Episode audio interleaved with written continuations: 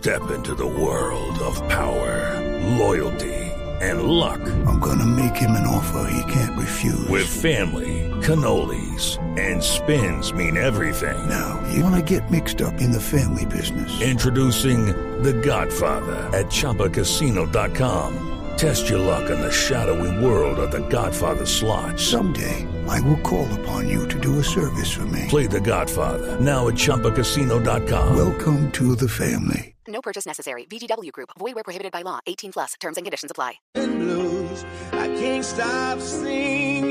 It's ringing in my head for you. My head's underwater, but I'm breathing fine.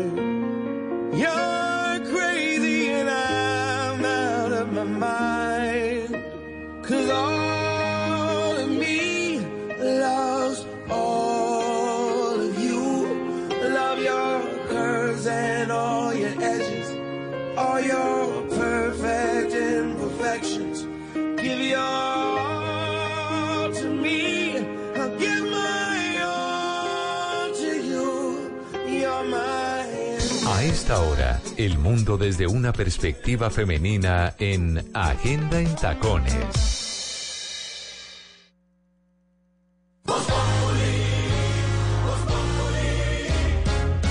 Ministro de Defensa en Colombia, el mensaje que está mandando es que falta resolver el problema de fondo, porque cuando usted aparta a un general, no toma decisiones, no toma medidas, pues la sensación es que el problema continúa al interior. Santi, déjeme hacer una cosa. La noticia buena es que lo tenemos muy cerca y que está mucho mejor hoy después de, de todo lo que pasamos, ¿no, mi Santi? Sí, señora, ahí vamos. La vida nos da unas enseñanzas muy bonitas. Agradezco mucho a ustedes, que son unos amigazos. Agradezco mucho a la vida, agradezco a mis hijos, a mi familia. Y a Dios, muy asombrado por esta segunda oportunidad que le da a uno la vida. Uno se da cuenta que lo único urgente que uno tiene que hacer es vivir. Punto. El resto sobra. La, la, la- la maestra de la radio, qué lindo terrier de Sí, Lo tiene hecho a su amaño. A ella le compró ropa, pero no le prestó el baño.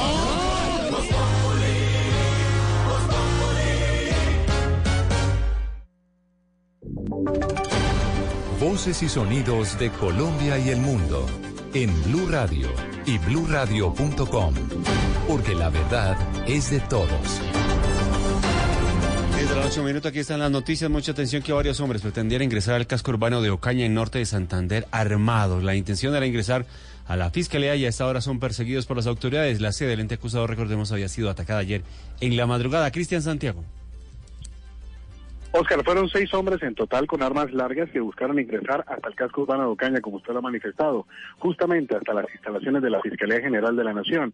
En ese momento, cuando las autoridades se percatan de lo que estaba sucediendo, el Grupo de Operaciones Especiales de la Policía Nacional emprende la persecución y en zona rural, ya en vereda Filipote, hay un cruce de disparos que hasta esta hora se está desarrollando una acción operativa por parte de la policía y el ejército para poder dar con el paradero de estos seis sujetos que se presumen son integrantes del ELN que venían a completar tal vez la acción que pretendían realizar el lunes sobre las 3 de la mañana cuando atentaron contra la Fiscalía General de la Nación. Es el reporte que podemos entregar de momento desde Ocaña. Cristian Santiago, Blue Radio.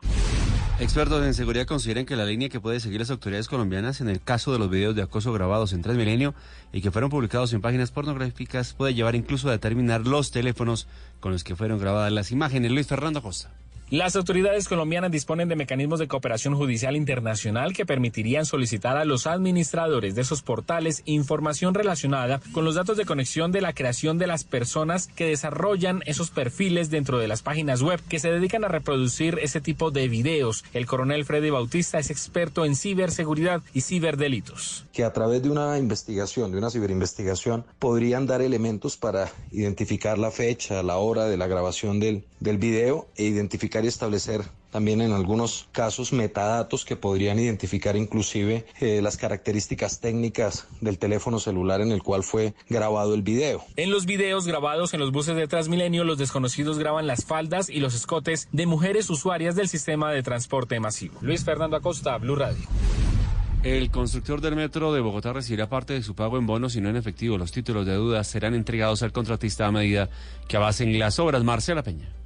El Ministerio de Hacienda y Crédito Público autorizó a la empresa Metro de Bogotá para emitir bonos hasta por 2,4 billones de pesos para pagarle con ellos al contratista que se quedará con la construcción de la primera línea del metro. Esto implica que la empresa constructora recibirá parte de su pago en papeles de deuda y no en efectivo. Los títulos serán entregados al contratista a medida que vaya terminando y entregando a la ciudad los diferentes componentes del proyecto. La constructora de la primera línea del metro podrá utilizar estos papeles para financiar sus obligaciones financieras. Metro de Bogotá costará 12,9 billones de pesos y el próximo 21 de octubre se conocerá cuál es la empresa o las empresas que se quedarán con el lucrativo negocio y el enorme reto de darle a Bogotá su primera línea de metro. Marcela Peña, Blue Radio.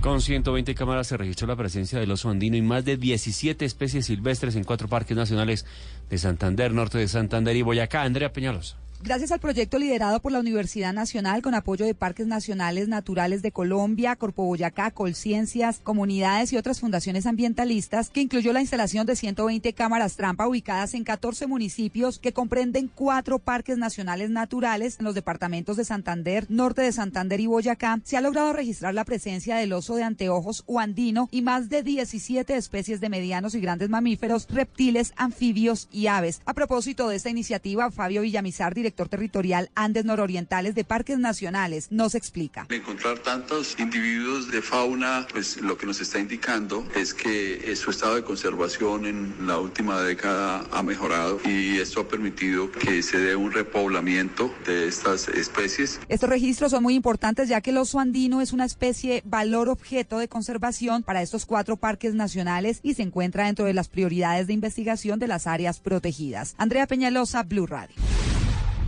En los deportes les contamos que Equidad sacó ventaja en el juego de ida en los octavos de final de la Copa Suramericana. Sebastián Vargas.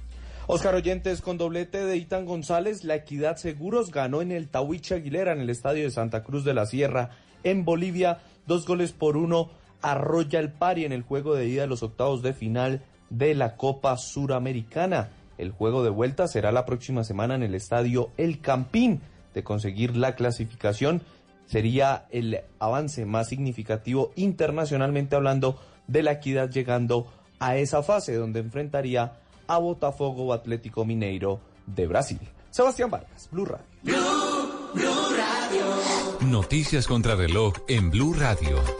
A las 10 de la noche, 6 minutos, noticia en desarrollo. El gobierno venezolano acusó hoy a Estados Unidos de buscar destruir el diálogo con la oposición en momentos en que avanzan nuevos acercamientos en la isla de Barbados con la mediación de Noruega. La cifra alrededor de 200 migrantes de Haití y de varios países de África denunciaron presuntos abusos de las autoridades mexicanas durante una protesta frente al cruce internacional El Chaparral de la ciudad mexicana de Tijuana. Y quedamos atentos porque este miércoles los senadores Ernesto Macías, John Milton Rodríguez, Efraín Cepeda y Laureano Gómez y el secretario general del Senado, Juan e. Gregorio El Hash, rendirán testimonio en el proceso de pérdida de investidura contra Álvaro Uribe Vélez por haber participado en las discusiones y votaciones sobre las objeciones a la ley estatutaria de la Justicia Especial de Paz. Ampliación de esta y otras noticias en blurradio.com. Continúen con bla bla blue. El mundo está en tu mano. Escúchalo. Noticias de Colombia y el mundo a partir de este momento. Léelo, entiéndelo, pero también opina. Con respecto a la pregunta del día. Comenta. Yo pienso que ese código. Critica. Y sí, pienso que. Felicita. Vean que el pueblo lo está respaldando. En el fanpage de Blue Radio en Facebook tienes el mundo y un espacio para que compartas lo que sientes. Búscanos como Blue Radio en Facebook. Tú tienes mucho que decirle al mundo, porque en Blue Radio respetamos las diferencias. Blue Radio, la nueva alternativa. Estás escuchando Blue Radio, un país lleno de positivismo, un país que dice siempre se puede. Banco Popular. Doña Susana, si responde la siguiente pregunta ganará muchos premios. ¿Está lista? Sí. ¿Usted abrió un CDT en el Banco Popular? Sí. ¡Ganó!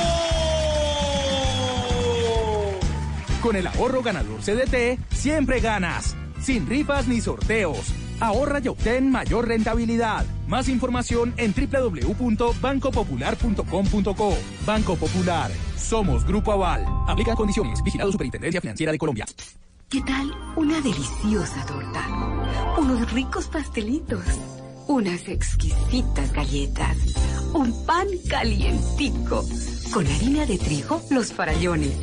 Y es rico alimento, suave, rendidora, deliciosa y gustadora.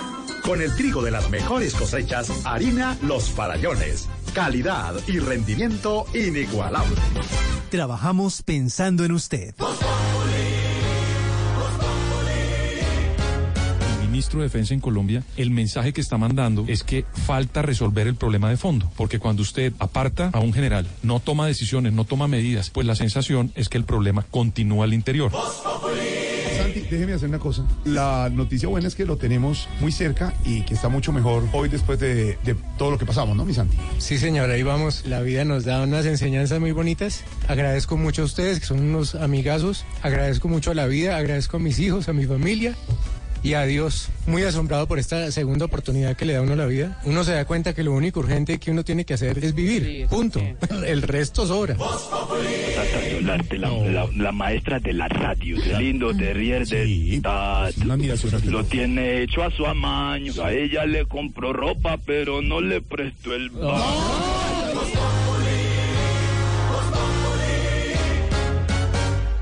Estás escuchando Blue Radio, un país lleno de positivismo, un país que dice siempre se puede. Banco Popular. Doña Susana, si responde la siguiente pregunta, ganará muchos premios. ¿Está lista? Sí, ¿Usted abrió un CDT en el Banco Popular? sí.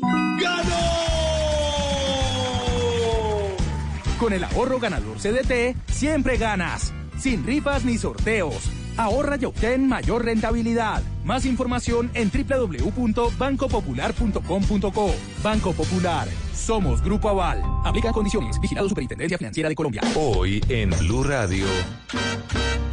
para componer un son. Bueno, amigos, les habla Ismael Miranda y estamos aquí en Bogotá. Ay, pero ponle mamá un poquitico de ajiaco. Ahí nada más, para componer un son se necesita un motivo y un tema constructivo y también un bla bla blue.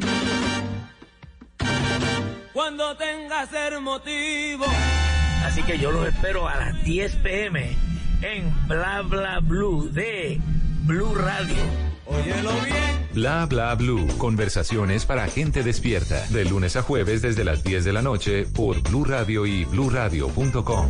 La nueva alternativa. ¿Qué se requiere para una buena conversación? Un buen tema, un buen ambiente, buenos interlocutores, preguntarles a los que saben y dejar que todos expresen su opinión. Cada noche encontraremos los ingredientes necesarios para las mejores conversaciones en Bla Bla Blue. La manera ideal de terminar el día y comenzar uno nuevo. Aquí comienza Bla Bla Blue. Conversaciones para gente despierta. En vivo, desde el estudio principal de Blue Radio, en Bogotá, Colombia. Aquí está Bla Bla Blue. Buenas noches. Buenas noches, Colombia. La corneta. Ah, no, ya no. Ah, mi, mi Brasil, seguimos celebrando mi Brasil del alma. Brasil del alma. ¿Qué tal este vendido? 11 de la noche. Sí, sí.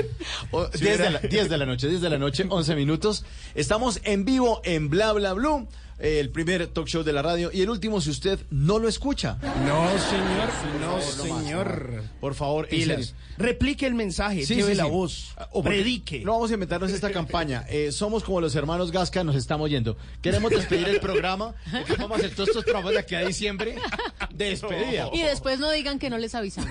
Cada programa es una despedida Y si les que gusta, cuéntele a sus amigos. Sí, eso, eso. Y después no Aquí tenemos un personaje que era muy parecido a Juan Cebolla cuando estaba niño, que es Simón Hernández. Siempre falta la moto. Juan Cebolla. Cebolla. Sí, eh, en nuestro programa siempre tenemos un invitado muy especial, ya lo oyeron ustedes en la promoción, el señor Ismael Miranda, que debe estar ya eh, acercándose a los estudios de Blue. Sí, está arribando mientras eh, se deleita con un delicioso café a esta hora. Café colombiano, sí señor, Por supuesto. Entonces siempre tenemos un invitado muy especial después de las eh, 11 de la noche, pues con nuestro antropólogo, el señor Esteban Cruz. Ay, Hola, amigos míos, hola, Legión. ¿Por qué no, por qué no cambia la... Oiga, esa canción... Me escribió un no seguidor en Instagram Gracias. y me dice, me encanta Esteban por su lenguaje de terciopelo. ¿Sí? Yo no sabía si estaba molestando, si reírme. Uno O sea, que- siempre tiene como una abstracción en, en medio de este programa. Saludo para los bebesaurios. Un saludo a los bebesaurios, a la secta de los reptilianos. A todos ustedes. Escuchen. Me la follo. ¿Qué? Si pesa más que un pollo. ¿Qué es eso? Me la follo. ¿Qué es eso? No, no, no hay delito. No hay delito. No, no hay delito. ¿Por qué no no hay Esteban. pelo, no hay No, delito. no, eso Quita es esa respeto, respeto con los Que no respeta a la gente, hombre. Hasta ahora se puede decir lo que uno quiera. No, es Sony, no es Nintendo. Ah, es ella que te está mintiendo. no es Sony, no, es Nintendo. Menos mal, es ella en que te serio. está mintiendo. Hola, engañados. A esta hora hay un montón de gente engañada. Usted, guarda de seguridad, su mujer está con otro. Esteban, no sea así que el pobre guardia está trabajando. Si usted llega a la casa Usted, de hecho, y está trabajando. las pantuflas calientes, sospeche. No, sospeche de todo el mundo. En este mundo no hay que confiar en nadie. Quiérase un el que poquito. confía pierde. No es cierto, el No amor que- existe. No hay que prestarle plata a los amigos porque los pierde. No, hay que Ni apoyarlo. Obama. Es ella que no te ama. Ay, no. era azúcar. Todos ni te hemos roto el corazón. Era él que Señor guarda. No era azúcar ni limón. Era él que me engañó. Ricardo, Ay, ¿viste? todos hemos sido no, engañados. Pero te El que no ha sido engañado es que no ha amado. Me diste tu amor y cobijo. Pero te quiero como amigo ella, esa. Ay, gracias, gracias. Hoy fue todo, todos los Remix. tracks, todos Sí. los tracks. Hoy fue el remix. No, total. muy bien, muchas gracias, muchas gracias. Sí, sí. Pues don Esteban Cruz, a propósito de que el negociador del proceso de paz y ahora representante de la Cámara Jesús Antrich desapareció el pasado 30 de junio en el espacio territorial de Tierra Grata Cesar y hoy tenía que presentarse en la Corte Suprema de Justicia para rendir indagatoria, todo esto después de que se frenó su extradición a Estados Unidos por supuestos nexos con el cartel, pues, con, los narcos y con el Señor de los Cielos. Pues hoy vamos a hablar con don Esteban Cruz después de las 11 de la noche. Vamos a hablar de grandes escapistas, casos de personas que se han ido así Sí, señor, como Santrich, vea. volado, como Santrich. Les vamos a contar unas historias increíbles. Por ejemplo, unos manes en Sudáfrica que abrieron nueve chapas y pasaron por cinco puntos de seguridad y se volaron a otro país con una ganzúa. Brutal. ¿En serio? Sí, es en serio. Hay fotos, hay de todo. ¿Y, y, y, y- y son los únicos que se volaron? No, no, no, vea, le voy a contar a usted y a todos algo sorprendente. Hubo un man que hacía yogi. ¿Qué es el yogi? No es el oso yogi. Y tampoco todo el mundo, no, que el oso yogi. No, eso es estúpido, no. El que realmente es este. Ma- el yogi es el yoga, es parecido al yoga, es muy parecido. pero más tierno. Sí, pero eh, astral y se cree que se tiene poderes y que pueden materializar eh, en las manos oro y un montón de cosas como Sai Baba. En serio, los grandes yogis, los que flotan. Entonces este man, imagínense, lo metieron preso, era un yogi y nunca supieron bien por dónde se voló. Solo había una puertica muy pequeña, como cuando usted abre eh, la reja con la mano, una de esas rejitas que tiene una ventanita. Por una ventanita de esas que queda de pronto en la reja de su casa, por una silla chiquita se voló. Muy duro. Y les voy a contar los detalles, agárrense. Bueno, agárrese. Y hoy hay centenario de la Virgen de Chiquinquirá, patrona de Colombia, y vamos a estar hablando de eso, ¿no? de la unión del Estado con las cosas que son religiosas. Hace 100 años la coronaron. Es la idea de la coronación de la Virgen, aunque la Virgen es desde la época colonial. Y les voy a contar cómo esa imagen ha sido importante en la historia. Tan importante que nos ha marcado a todos, a los que estamos aquí. Nuestro país estaba consagrado a esa Virgen y al Sagrado Corazón de Jesús. Y en cada oficina de este país había una imagen en las paredes por norma, por decreto.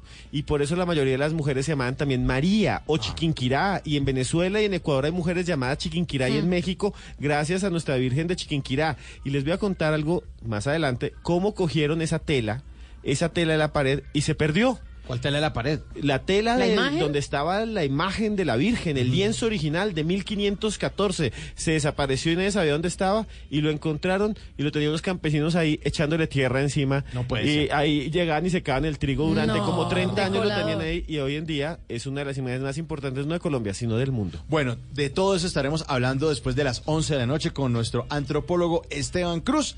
Y después de las 12, este programa 100% de ustedes en el 316-692-5274, la línea de Bla Bla Blue, para que hablemos hasta la 1 de la mañana. Pero no estoy solo. Esta, como todas las noches, nos acompaña la hermosísima Tata Solarte. Bailando reggaetón, es que todos los días les cambia el ritmo. Hasta abajo, hasta abajo, hasta abajo, Tata. Ayer era parrandón, hoy. a ver, otra vez. A ver, eso. Uy. No, no es que, no, es, eso es crocantico. Lo que suena es que estoy crocantica. ¿Comió muchos, muchos paquetes hoy o qué? No, no, Ah, no, me estoy cuidando. Sigo, sigo firme en el propósito. Quiero saludar a todos los oyentes que hasta ahora están un poquito indispuestos. Hay una virosis nacional. Entonces, para los que están agripaditos, un saludo muy especial desde aquí, desde Bla Bla Blue. Soy arroba Tata Solarte. Quiero saludar a mis amigos de Radio Magdalena, de Radio Panamericana, de Radio Catatumbo, de la frecuencia norte de Santander, en la emisora La Caliente y en la Sonora Cimitarra. ¿Quiénes son estas emisoras? Son emisoras afiliadas a Blue Radio y hasta ahora están escuchándonos en Blue Radio. Bueno, qué bien.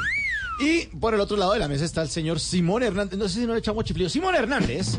Ah, esa vaina. bueno eso. Oiga, qué buen salto. Oiga, usted cada vez noche que salta- a noche mejora. ¿Tiene un estilo? Pero suena una cosa rara. A Espere, ver, coja, coja a ver, impulso de de para nuevo. atrás. A Coja ver, impulso. voy a arrancar. Corra ahí.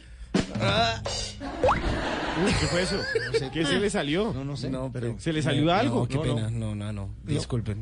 Hay que ensayar mejor. Que disculpen. Me estoy avergonzado. Bueno, buenas noches, señor. Bueno, ¿Cómo le va? muy buena noche para usted, por supuesto, y para la amable audiencia, para nuestro equipo de trabajo, por supuesto también para nuestro equipo digital que está ahí allá muy pendiente de todo lo que sucede esta noche en la cabina de Bla Bla Blue. Y aprovecho para saludar a toda la gente que está en Bogotá en los 89.9 FM, a la gente de los taxis, de los Cabify, de los Uber, allá en la casa, la gente que está haciendo tareas o lo que tenga que hacer, en Medellín, Cali, Barranquilla, en Neiva, en Boyacá, en Paipa, en Villavicencio, en Bucaramanga, en Armenia, en Norte del Valle, en Buga, en Cartagena, Cúcuta, Montería, Pereira, en mi Manizales del Alma y por supuesto en www.bluradio.com que nos pueden escuchar alrededor del mundo. Del mundo, sí, señor. Y la producción de este programa es del Diego, el grande, el Diego, la camiseta 10, la suda. Diego, Vamos. Garibilla. Hola, yo soy Gary. Ahora se dedica a Omar Gato. A Omar Gatos. Y el señor que le está poniendo los sonidos del gato es nada menos y nada más que don Rafa Arcila. Bienvenido, don Rafa Arcila. Requetón, requetón. Bueno, Rafa Arcila. Requetón, requetón. Que se cree J Balvin. Ay, ay, ay. Bueno, este, el equipo ya está todo listo, ¿sí? Sí. Muy bien, mi nombre es Mauricio Quintero. Le damos la bienvenida al señor Ismael Miranda. Para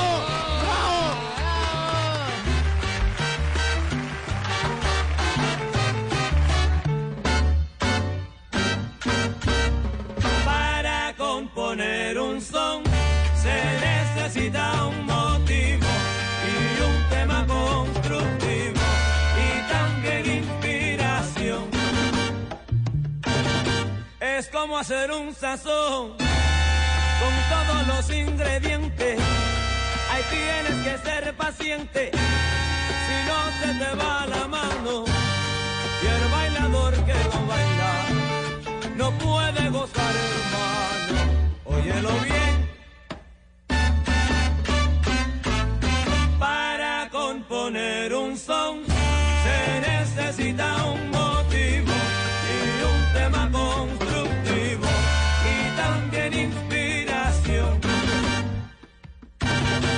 Cuando tengas el motivo,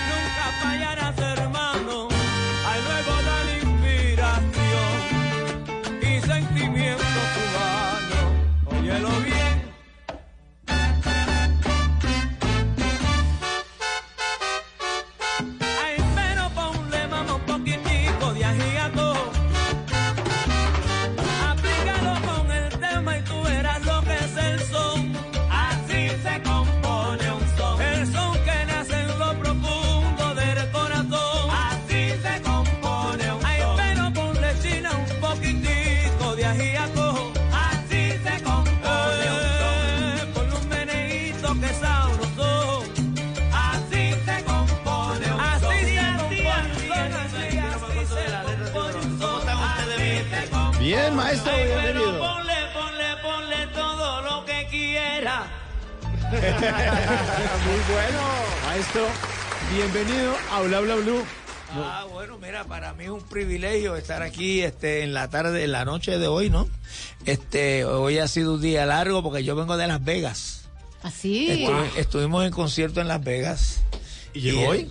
Llegué, sí, llegué, llegué hoy y este... Y el vuelo es pesadito porque no hay directo. No, no, no hay directo de allá. Bueno, de allá tuve que llegar a Puerto Rico y de Puerto Rico pues descansé un ratito allí, eh, vi a mi esposa y me vine por la mañana para acá temprano en la mañana, ¿no? Y este, estamos un poco cansados, pero estamos felices. Estamos felices. ¿Sabe por qué? Porque estamos entre gente buena, programa bueno, la cosa está chévere. Sabor. Ah, estoy en Colombia. Eso, maestro, bienvenido.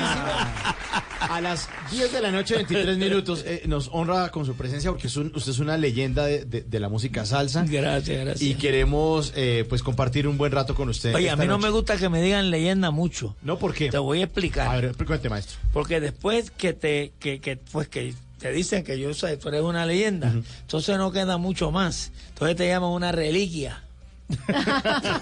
¿Entiendes? Yo no quiero llegar ahí. No. eso, eso, no- eso me pasó a mí con Cheo Feliciano. A Cheo no le gustaba que le dijeran, ¿sabes? Nada así que fuera como que, que, ¿sabes? que se pareciera que estaba un poquito mayor. Y un niño fue a verlo al hotel eh, con su papá. Y el papá me dijo, mire, él es fan de, de, de Cheo. Y entonces pues yo dije, espérate, déjame llamar a Cheo para que vaya y vea a este niño, porque muchacho, y Cheo bajó y el nene abrazó el nene, se besaron. Y el señor le dice a Cheo, mire, Cheo, déjeme decirle algo. Usted en la familia de nosotros, usted ya es familia de nosotros. Usted, nosotros tenemos toda su música, mire, mi- todos los discos, trajeron un montón de discos, el nene conocía toda la vida de Cheo, el niño, Wow. el niño, toda, pero en serio. Y entonces, y le dice, mire, usted ya para nosotros, usted ya no es una leyenda, ¿no? Ya usted es una reliquia. Lo mató. Entonces, Ismael, usted hace parte de la historia de la salsa en el mundo. bueno, yo soy parte, sí, pero eso, mire, soy una, una parte muy pequeñita. Hay mu- ha habido muchos salseros, mucha gente que, que primero que yo este, hicieron unos trabajos tremendos, ¿verdad? Y este, yo le doy gracias a Dios que en el 1966, que fue mi primera grabación, este, yo pude, entré en un lugar, entré como en un, en un sitio donde yo entré en mi Disney World porque yo entré a, a los 16 años, grabé mi, mi primer disco, Rumbo Melón, que pegó mucho, y entonces conocí a todos esos artistas, Celia Cruz, a Tito Puente, a Machito, todos esos artistas grandes, de, de toda- todos, todos fueron amigos míos. ¿En qué año era más o menos, maestro? En el 1966. O sea, apenas tenía 16 años, un adolescente. de sí, adolescente. Y este, algunas veces yo entraba a esas fiestas grandes que hacían, ¿verdad? Que yo tenía que ir a cantar también. Y yo me sentía como en Disney World.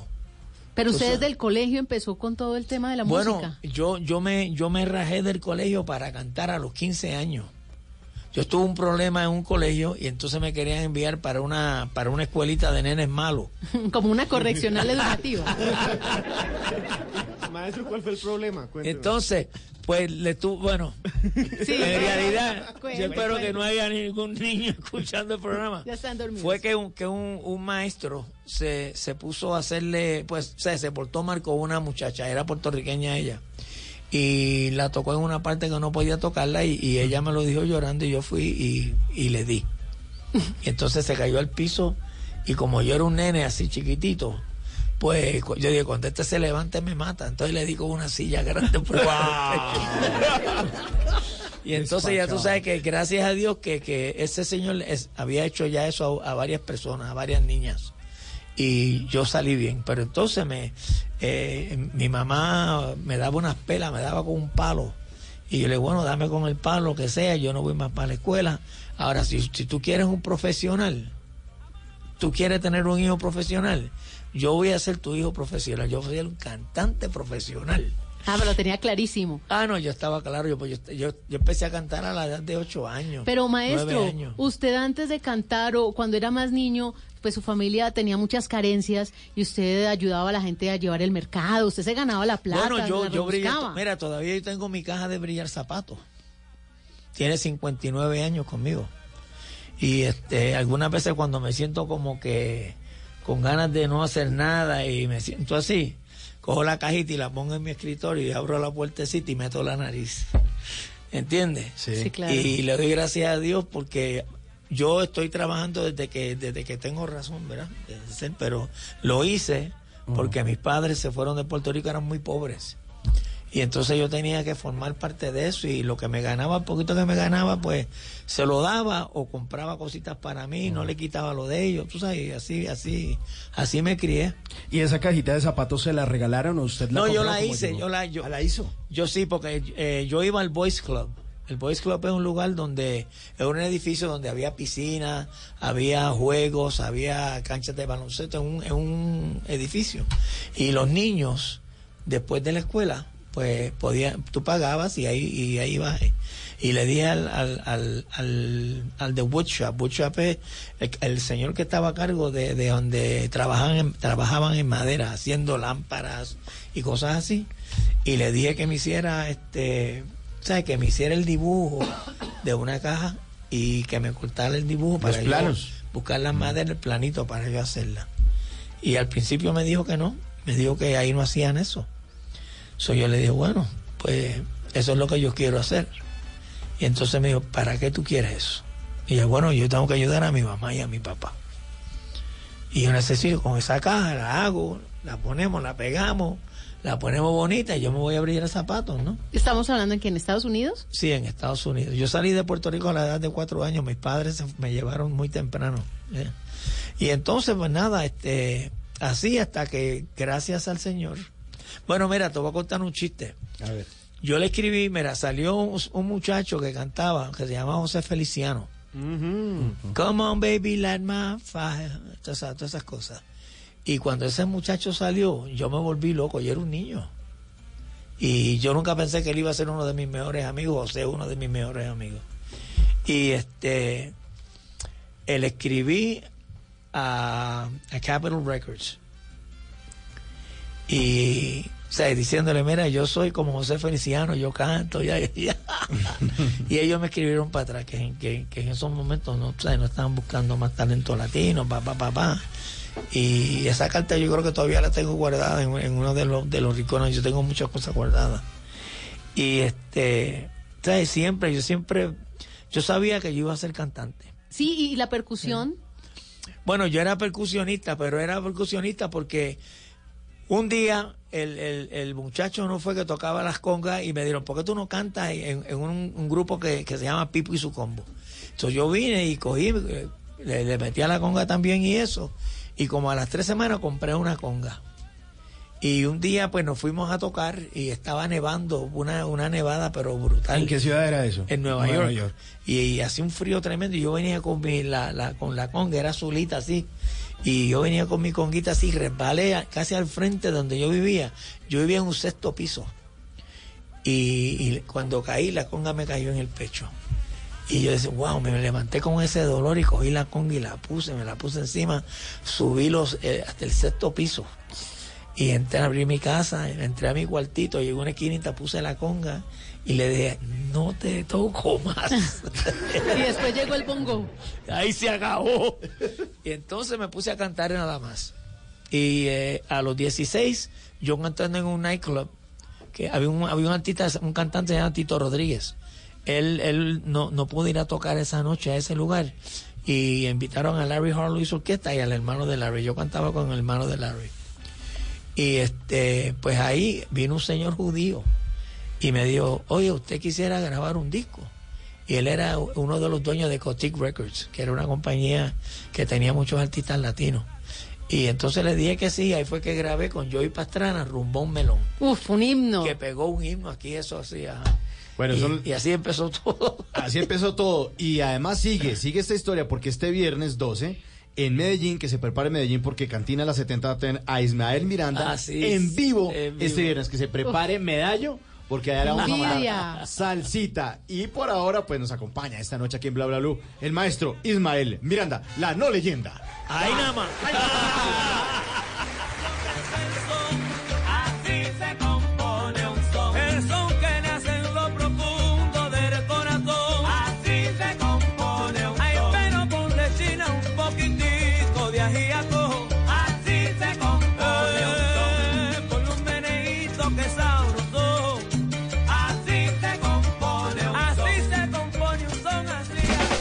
En Bla Bla Blue, venimos a robar. Muchísimas gracias. Venimos a robar porque vinimos a robar. Maestro, sus, sus arrobas en las redes sociales, ¿cuáles son? Bueno, mira, yo en realidad, te voy a ser bien sincero, Sí. yo no soy muy así de, de- Yo sé que estamos en todas las redes. Tengo una secretaria, tengo un compañero que trabaja con mis... Yo tengo mis oficinas en Puerto Rico y tengo un grupo de muchachos, dos, dos muchachos jóvenes y mi secretaria que trabajan todo lo que es las redes Las y todo. sociales. Estamos en, eh, bueno, estamos, estamos vendiendo CD, estamos vendiendo este hasta discos, sea, discos, de todo. Y encima de eso, pues, este, eh, estamos por las redes. O sea, estamos, algunas veces estoy una semana o algo que no hago en las redes yo personalmente, pero tenemos, tenemos todos los jueves, ah, este, hacemos, hacemos eh, eh, jueves para recordar. Ah, buenísimo. ¿Y es arroba qué? Arroba. Y ahí hacemos, ¿cuál, eh, este? Arroba. Ismael Miranda Pérez. PR. a- arroba Ismael Miranda. Ismael PR. Miranda, Bueno, PR. venimos a robar porque venimos a robar. Escuche esto. Arroba Tata Patino 81 escribió. es Patiño, pero no hay ñ. Otra tata. Arroba Otra ta- tata. Tata Patino 81 escribió en su cuenta de Twitter y dice, por fin mi hija y yo terminamos una maqueta. Tengo miedo de publicarla y que arroba Petro Gustavo diga que fue él el que la hizo. Para todas las obras. Arroba Peri Colombianas puso en su cuenta de Twitter, dice, el eslogan de Claudia López y Lucho Garzón va a ser Bogotá con aroma de mujer. Ja, ja, ja. ¿Qué sigue? ¿Yo soy Bogotá la fea? O una Bogotá honrada, como el bandido. Vinimos a robar porque venimos a robar. Arroba Rafe Conen puso en su cuenta de Twitter, pone comillas, van a acabar con la familia tradicional. Cierra comillas, dice, luego de hacer de esta reflexión de van a acabar con la familia tradicional, dice, brother, si la familia tradicional sobrevivió a dos mil años de cachos, violencia infantil, maltratos, violaciones, incesto, violencia intrafamiliar, tranquilamente sobrevive a dos gays que se casen. Seguramente. Y este último, arroba Amanda Franco L, en su cuenta de Instagram, posteó un pantallazo de un diálogo en WhatsApp entre un tipo y la exnovia costeña, ¿no? Entonces el diálogo dice, pone sticker, ¿no? De un pingüino llorando, ¿no? Un pingüinito llorando. Como El- cuando los pingüinos lloran. pero un Sí, sí. sticker ahí como Chili Willy, el pingüino. Ah. Y le pone, le pone el tipo y dice, hoy cumplimos un día más de no ser novios. Y ya le Ay. responde, y los que nos faltan. Ay, no. Venimos a robar porque venimos a robar. Qué Bla Bla Blue. Conversaciones para gente despierta.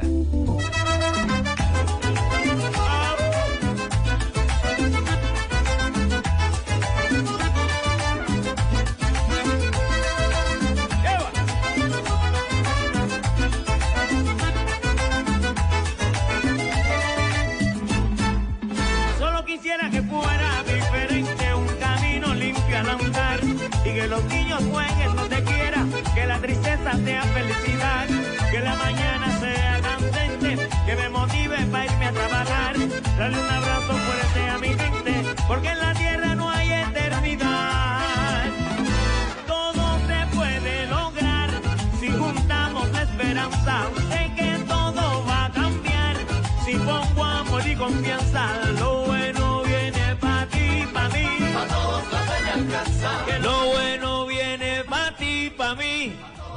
alcanza.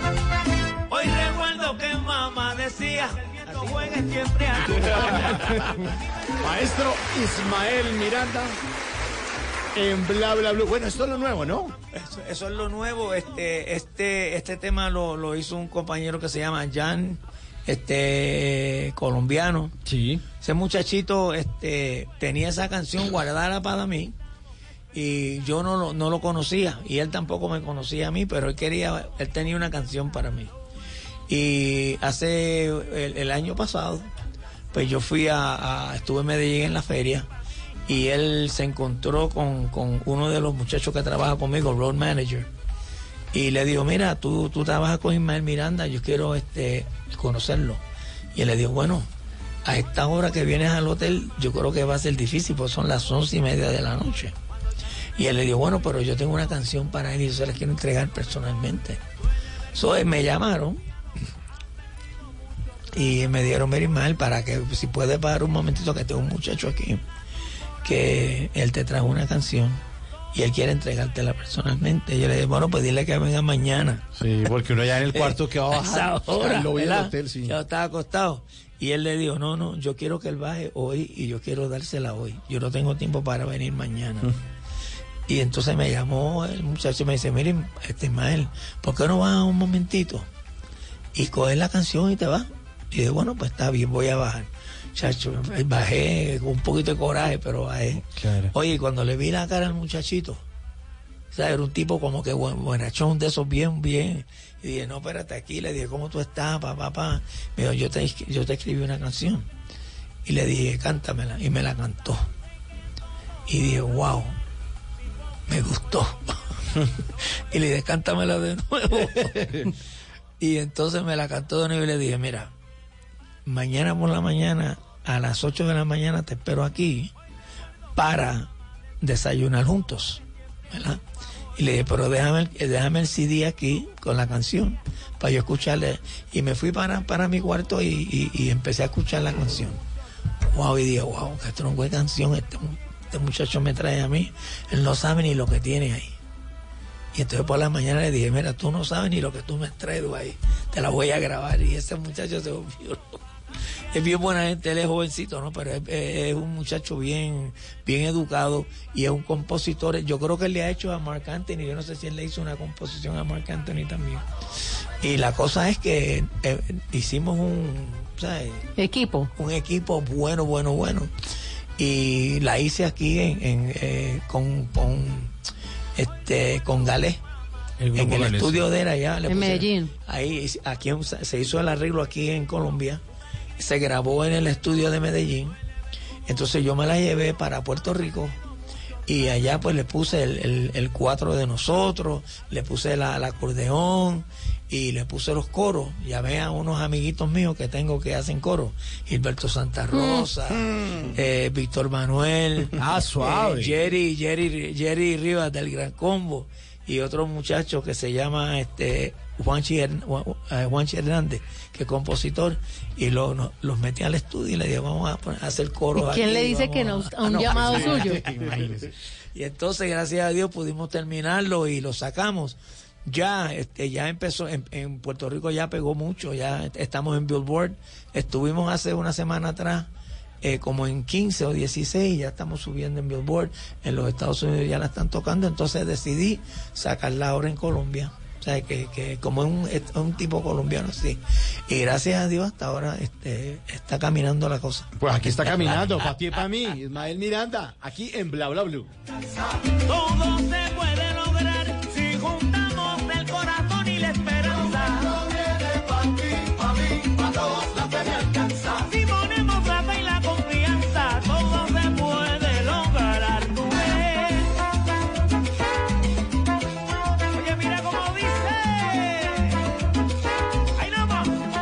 cajas de dientes, cajas fuertes y hasta cajas de música. Pero ninguna como la cajita de Tata Solarte. En Bla Bla Blue, vamos a tirar caja.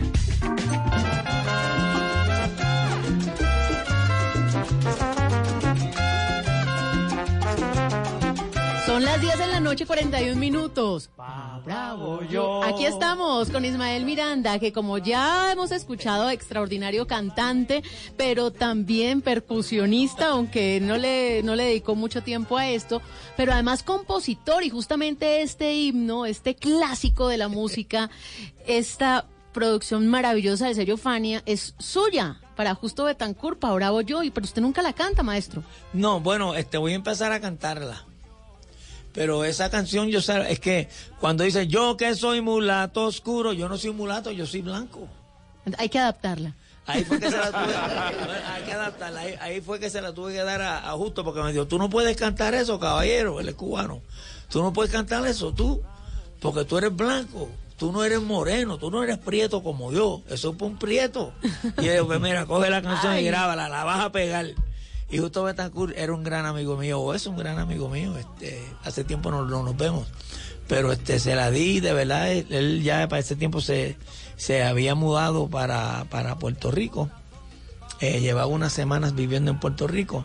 Se la di en el estudio en Nueva York de la Fania y la grabó Oye, y pegó como pegó esa canción. Claro, esta canción hace parte también de la historia.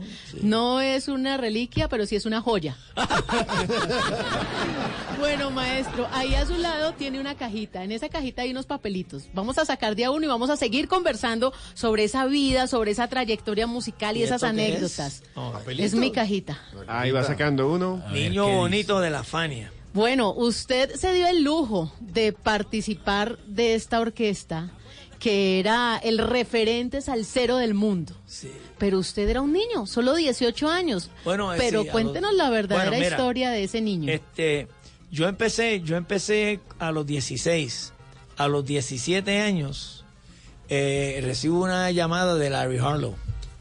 Y Larry Harlow era una, una de las orquestas más importantes de, de- de la música en Nueva York, un judío. el judío El maravilloso. judío maravilloso. Y entonces él me citó para que yo fuera a la casa porque se le iba el cantante. Y él quería, pues él quería que yo fuera a hacer una audición. Y yo le dije, bueno, yo voy, me dame la dirección. Me dice, ¿tú, tú conoces algún tema mío? Yo le dije, no, no, no conozco temas tuyos, pero, pero yo voy, dame, me dio la dirección. Yo conocía todos los temas de él, porque esa era mi orquesta favorita. ¿Y por qué le dijo que no? No, le dije pa- para, para llegar allí y darle la sorpresa. Ah, bueno. Buenísimo. Entonces, ¿qué pasa? Que llegué allí. Para empezar, cuando llegué, el que me abrió la puerta fue Ismael Rivera, el sonero mayor. no, no, Dios. Entonces, ya tú sabes que yo empecé a temblar desde que llegué. Entonces, se- se- Ismael se sentó a- al lado mío y abrió así las piernas así y se tiró para atrás. Y su, su rodilla, su rodilla tocaba la mía. Y yo temblando así como... Y, y entonces Larry me dijo, mira, ¿tú, tú sabes alguna canción mía. Y yo le dije, bueno, yo las sé todas. ¿Cómo que todas? Tú has hecho dos discos, son 24 canciones. Yo me sé las 24 canciones. O sea, eh, tenía que presionar porque si no, yo quería el trabajo. Entonces me dijo, ¿cuál quieres cantar? Y yo, no, no, ¿cuál quiero cantar? No, usted me dice a mí cuál usted quiere que yo cante. Yo se la canto. Y le canté dos canciones que él quería. Entonces Ismael Rivera, y Larry parecía que, yo creo, yo creo que él quería que, que Ismael se quedara con él, pero ya Ismael era una estrella, un artista ¿sabes? de mucho renombre, y no podía hacer eso, ¿no? Y además él estaba ya grabando como solista y todo. Entonces Ismael le dice a Larry, mira Larry, yo sé que tú quieres que yo cante con tu orquesta, pero conmigo vas a tener muchos problemas, porque yo soy un zorro viejo, pero este nene tiene por venir y con ese que tú vas a pegar. Así que llévatelo. Y ahí me quedé con los que están a los a los 17 años y a los 18 firmé con la Fania. Y el, y, el, y el apodo del niño bonito de la Fainea no se fue porque usted era muy niño, sino porque llegaba tarde y un día Johnny Pacheco No. le dijo, muy bonito, ¿no? Mira, ¿Cómo yo- es ese tema? Johnny Pacheco era un tipo bien chévere. Era un tipo, era, era jocoso, pero cuando le daba coraje, le daba coraje. Y teníamos un ensayo de la Fania. Y ese día él no estaba como que, o sea, estaba medio, medio, medio con coraje porque las cosas no estaban saliendo bien. Y entonces yo llegué tarde al ensayo y cuando yo llegué me dijo, ajá, qué bonito, va llegando, llegando tarde al ensayo y ahí me insultó y cosas y, y entonces pues nada, eh, todavía, todavía, todavía faltaba porque Héctor no había llegado tampoco. el rey de la puntualidad. Sí, entonces, pues me dijo, este, y la canción que tú tienes, ¿verdad? Entonces yo escribí una canción que era la que íbamos a cantar. Y este, pues yo le dije, pues vamos a ensayar la canción, y empezamos a ensayar la canción.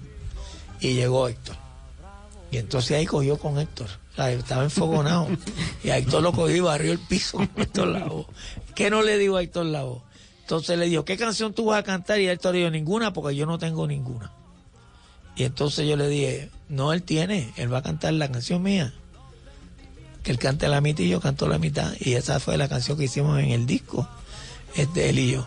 Pero este, y así se quedó lo del niño bonito. Desde ahí en adelante, por la, el, el otro día por la noche, pues cuando me presentó, me presentó como el niño bonito de la Fania. Y así se quedó. Y así me quedé. Entonces me llaman el niño bonito de la Fania, el niño bonito de la salsa, el niño Y todo bonito era por el regaño, y muy todo era bonito, por el ¿no? regaño. Sabes, no, y, eh, él está en su casa, él todavía está, está vivo y está enfermo. Yo siempre voy a verlo porque ese sigue siendo mi jefe. Qué Yo- bonito. Yo le tengo un cariño especial a Johnny. Y hace como cuatro semanas que fui a Nueva York a, a cantar y fui a ver a Johnny. Y él está encamado, ¿no? Pero está, ¿sabes? Habla y él es jocoso. Y cuando estaba durmiendo y la esposa lo levantó y le dijo, mira quién está ahí. Y cuando me miró así empezó a reírse y me dijo, el niño bonito. Ay, qué bello. Maestro, otro papelito de la caja. Deja ver. Ay, Dios mío. Va bravo yo. Fundación Nacional para la qué. Ah. ¿Y esto qué es? Ah, ¿Qué dice? ¿Qué dice? Fundación Nacional. Ah, bueno. ¿Para qué? ¿Qué dice aquí? Esto aquí. Ahora. Para cultura. Ah, para la cultura popular. En el año Cuéntame eso. 2002, la grabación de uno de sus conciertos, cuando usted estaba celebrando los 27 años de trayectoria musical, Ajá. usted fue distinguido justamente por esa fundación, por la Fundación Nacional para la Cultura Popular, Sí. por ser una de las producciones más sobresalientes del año, con un toque musical exquisito. Felicitaciones todavía por eso. Bueno, muchísimas gracias. Este, yo creo que yo he recibido muchos premios y de todos esos premios este ha sido uno de ellos y uno que recibí este hace dos semanas. Este me pues me, honraron con otro premio una, una universidad y este también le agradecí. Yo todas estas cosas las cojo, o sea, la- las tengo en lugares especiales y para mí, o sea, yo, para empezar, yo nunca pensé que yo iba a durar tanto en la música, porque pues yo siempre he sido una persona que me gusta estar haciendo cosas diferentes. O sea, yo pues, pues siempre he sido así versátil, me gusta estar haciendo cosas diferentes, no estar en lo mismo todo el tiempo. Y lo único, lo único, o lo único que he hecho, que no he podido salir de eso, ha sido la música y he tratado de, yo traté una vez de, de pues, de, de retirarme. Y dije, me voy a retirar por tres años. Y duré tres días. y el último papelito, no, es que había mucho talento mira. todavía. Y entonces, pues, nada, lo que estoy haciendo es cogiéndolo suave y sigo trabajando. Pero, ya, demonstré. Héctor Lavoe. Tercer papelito. Mira. Héctor Lavoe. Tercer papelito de este Este- hombre que, como usted ya ha comentado, pues tuvo la fortuna de cantar con usted. Él ya no está con nosotros, pero su música sigue. Eso lo dijo usted el día de su entierro, en el año de 1993. Sí. Bueno, mira, Héctor era mi mejor amigo. Y de- cuando hablo de Héctor me pongo bien melancólico, me da ganas de llorar. Porque yo traté de ayudar a Héctor, toda la vida yo ayudé a Héctor. Y fui su paño de lágrimas. Y nunca pudo, nunca pude, o sea, nunca pude penetrar y llegar a su corazón, de verdad. Y por eso murió, porque él no hacía caso. Y si él hubiese hecho caso, a lo mejor estuviera aquí al lado de nosotros, nosotros dos, en esta entrevista. Y a mí eso me, me, me parte el alma, porque no solamente él, otros otros compañeros que, que, que se han quedado enganchados en cosas que no, ¿verdad? Que no, que no valen la pena. Y este, de hecho, yo, yo, le, yo le ofrecí que lo iba a enterrar, él me dijo, Ismael, él se tiró de un edificio. Mm. Y me dijo, Ismael, si yo me muero, no me deje que me entierren en Nueva York, que me entierren en Puerto Rico. Pero Puchi nunca quiso. La esposa. Nunca así. Yo le dije que sí, yo le, yo le hice esa promesa. Y hace varios años, después que, que cuando murió Puchi, mira, Puchi fue mi primer novia. ¡Ay, no! Y un día se la presento. Era, iba a la escuela conmigo, yo tengo fotos con Puchi cuando éramos nenes. Y ella se besaba en mi casa. Y eso- Eran muy amigos. era, era no, peleaba, desde nena peleaba, cogía a la gringa. Si una gringa me miraba, ay Dios mío, ella vivía al cruzar la calle de la escuela, se ponía un pantalón corto y a pelear. era brava, Puchi, la esposa de Héctor, y le daba unas pelitas a Héctor bien chévere. Y usted se la Bueno. presenta y ellos... Ay, y, y yo no sé cómo pasó eso, pero se enamoraron y se casaron. Entonces, pues yo le dije, cuando, cuando Héctor muere, yo le dije, mira, me lo voy a llevar para Puerto Rico. Me dijo, no, yo lo quiero enterrar aquí porque el nene está enterrado aquí. ¿Entiendes? Y no puedo. Pero cuando ella muere, pues yo hablé con la, con la hija, que la, ya- la enviamos para Nueva York, para el entierro de Puchi. Y entonces le di a la nena, mira, hazme un favor. Voy a hablar con unos amigos míos para sacar, a- vamos a sacar a Héctor y al nene. Y a Puchi yo me la voy a traer para acá mañana, me la, me la envías para acá. Yo la veo un día en Puerto Rico y yo la entierro. Y el, el, el alcalde de, de, de Ponce me regaló una tumba bella para, para, para toda la familia y me trae, me trae a toda la familia. Están todos en Ponce. Y Como era el deseo. como era el deseo de él y yo tenía un compromiso con él que por lo menos hasta el final yo cumplí con él. No se puede quejar. De quiera que esté no se puede quejar. Qué bonita historia. Qué maravilla. Qué maravilla de historia. 10.52, esta noche nos acompaña y nos hace el honor de acompañarnos en Bla Bla Blue, Ismael Miranda.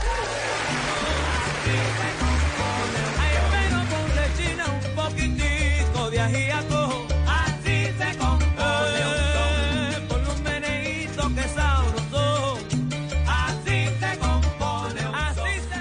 que algún día fue noticia, hoy es historia. En Bla Bla Blue, antes de que se acabe el día.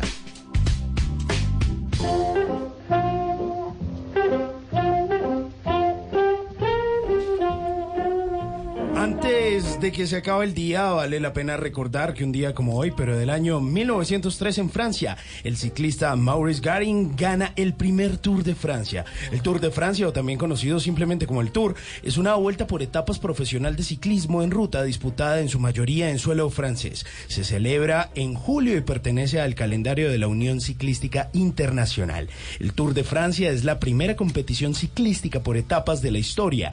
Anteriormente se habían realizado competiciones que cubrirían enormes distancias. Sin embargo, fue un periodista francés quien desarrolló la idea de crear una competición por etapas que transcurriera por parte del territorio francés. El periodista propuso al director del periódico deportivo El Auto crear una competición ciclística para promocionar este diario. Así que el primero de julio de 1903 inició el primer Tour de Francia, el cual comenzó cerca de París, donde tomaron la salida 60 ciclistas que cubrieron la etapa inaugural de 467 kilómetros hasta Lyon. Desde su creación, la carrera se ha visto interrumpida en dos ocasiones debido a las dos guerras mundiales. Hace parte de las tres grandes vueltas del ciclismo junto al Giro de Italia y la Vuelta a España. Antes de que se acabe el día, mire a ver si le hace fuerza a los escarabajos colombianos, pero apóyelos y deje de criticar tanto. Si no vaya y saque esa bicicleta empolvada que tiene por allá y póngase a pedalear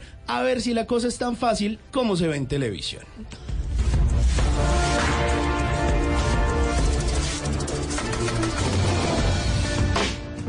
Nunca te irás a la cama sin aprender algo nuevo. Bla Bla Blue.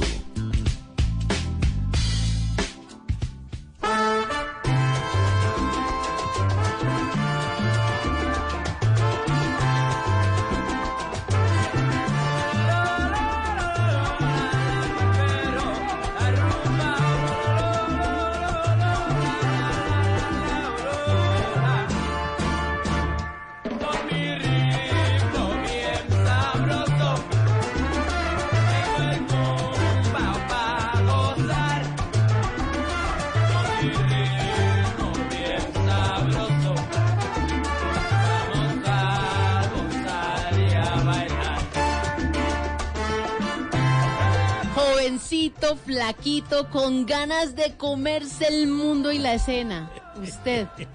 Rumbón Melón. Sí. Un himno infaltable en las pistas de baile. Oye, ¿verdad? Todavía. ¿Todavía? Sí. Yo me quedo, eh, yo no sabía, bueno, el tema pegó un poquito en Nueva York, en Puerto Rico pegó, pero en Nueva York no pegó tanto. Como había tanta orquesta allá buena y todo, y nosotros éramos unos nenes que habíamos empezado así, ¿no? Pero, este, en Venezuela,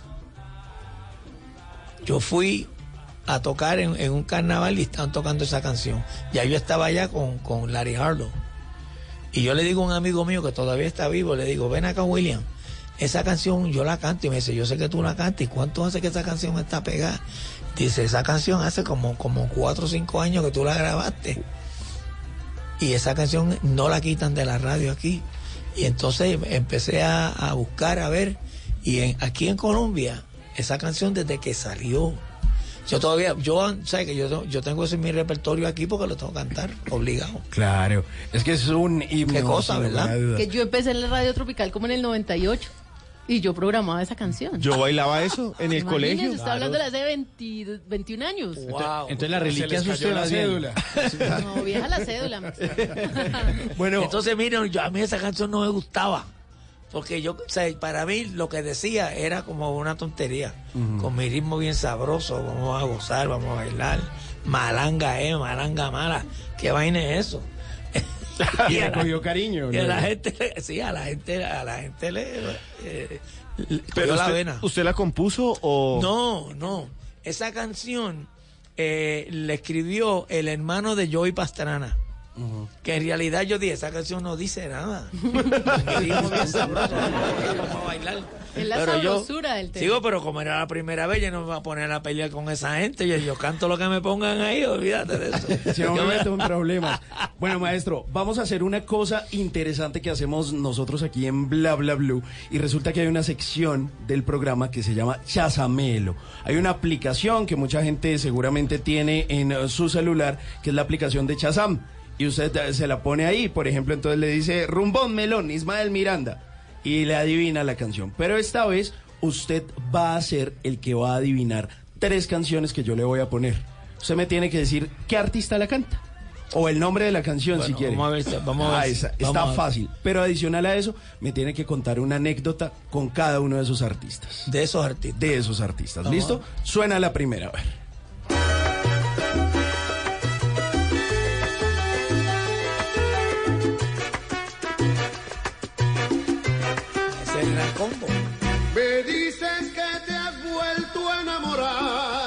Montañez. Andy señora. Montañez, Bueno, sí, déjame, señora. déjame contarte. Andy, yo soy su hermano blanco. Andy es uno de, es uno de, bueno, no, no somos, ya no somos amigos, somos hermanos. Nosotros, este, hemos pasado por la seca y la meca juntos y, y somos grandes amigos de verdad. Y ese es mi hermano y su familia es mi familia. Y me alegro que, fíjate que, ¿ah? entonces mira, con Andy, mira, una vez a mí me llamaron para hacer un disco de bolero. Y el señor me dijo, eh, yo quiero que tú la hagas con fulano y con sultano. Que haga los dúos con fulano y con sultano. Y yo le dije, bueno, para empezar, yo no voy a grabar nada con usted porque yo ni con fulano ni con sultano voy a hacer dúo. Así que este tiene que conseguir otra persona y me dijo, pero por lo menos trata, bueno, mire, yo le voy a decir, si usted quiere que yo grabe una canción o un disco, yo lo quiero hacer con, con mi hermano Andy Montañez. Y me dijo, yo lo llamo mañana. Y me llamó al otro día y me dijo, contra Ismael, ayúdame con esto. Y le dije, bueno, no, ayúdame tú. Porque si tú haces lo que yo te digo, te va a salir la cosa bien. Y me dijo, pues vamos a hacerlo. Y no hicimos uno, hicimos tres discos de bolero, a dúo. Andillo, Andillo, ¿ok? Esa está buena, ¿verdad? Y los tres discos fueron bestsellers, ¿sabes? Fueron discos que vendieron sobre 150 mil copias, ¿no? En aquellos tiempos. Bastante. Bastante, sí. Y ganamos chavo como locos. Así que ya tú sabes, Andy mi pana, ese es mi brother. Listo. Vamos con la segunda canción. Esta está fácil para que la adivine. Ay. Ah.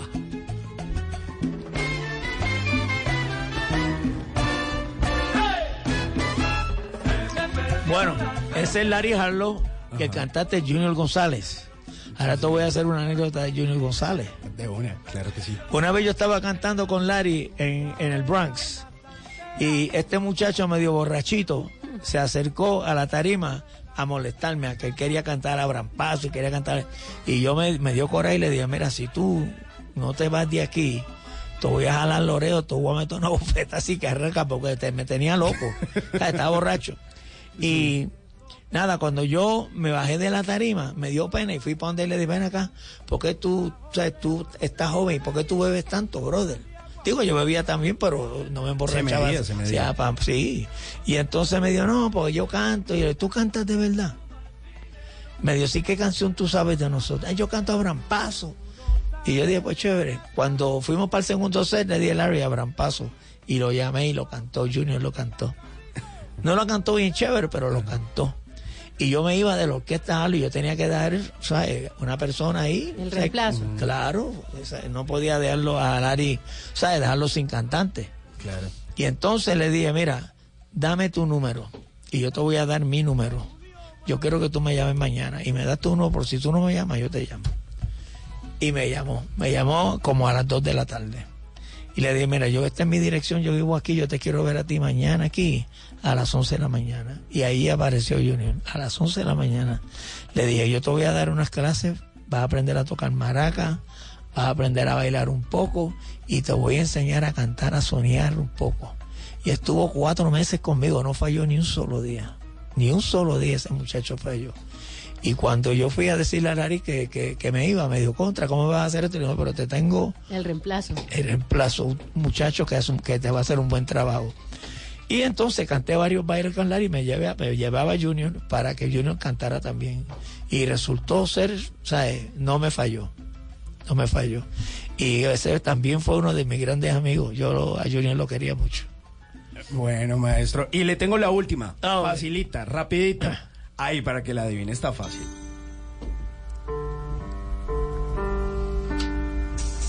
En la sala. Ah, Mr. Willy Colón. Ah, pero por favor, el gran varón. Sí. ¿Qué anécdota hay con... Bueno, Willy mira, Colón? déjame contarte esto.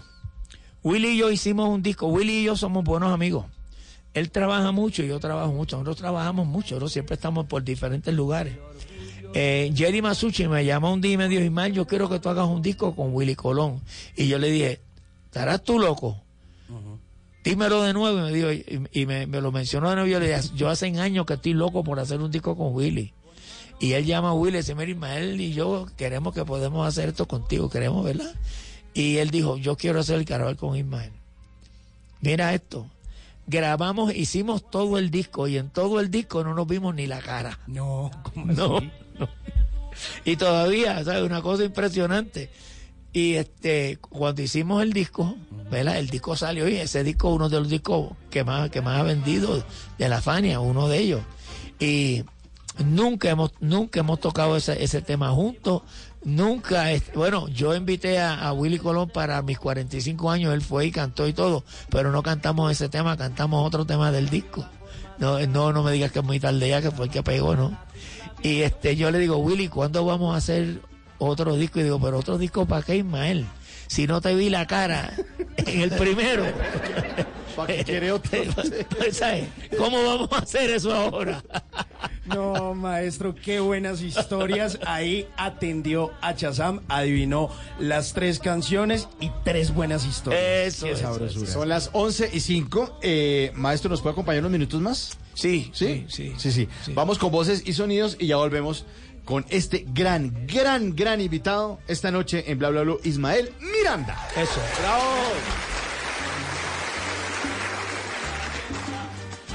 ¿Qué se requiere para una buena conversación? Un buen tema, un buen ambiente, buenos interlocutores, preguntarles a los que saben y dejar que todos expresen su opinión. Cada noche encontraremos los ingredientes necesarios para las mejores conversaciones en Bla Bla Blue. La manera ideal de terminar el día y comenzar uno nuevo. Bla Bla Blue. Conversaciones para gente despierta. De lunes a jueves desde las 10 de la noche. Blue Radio crece. Blue Radio y bluradio.com. La nueva alternativa.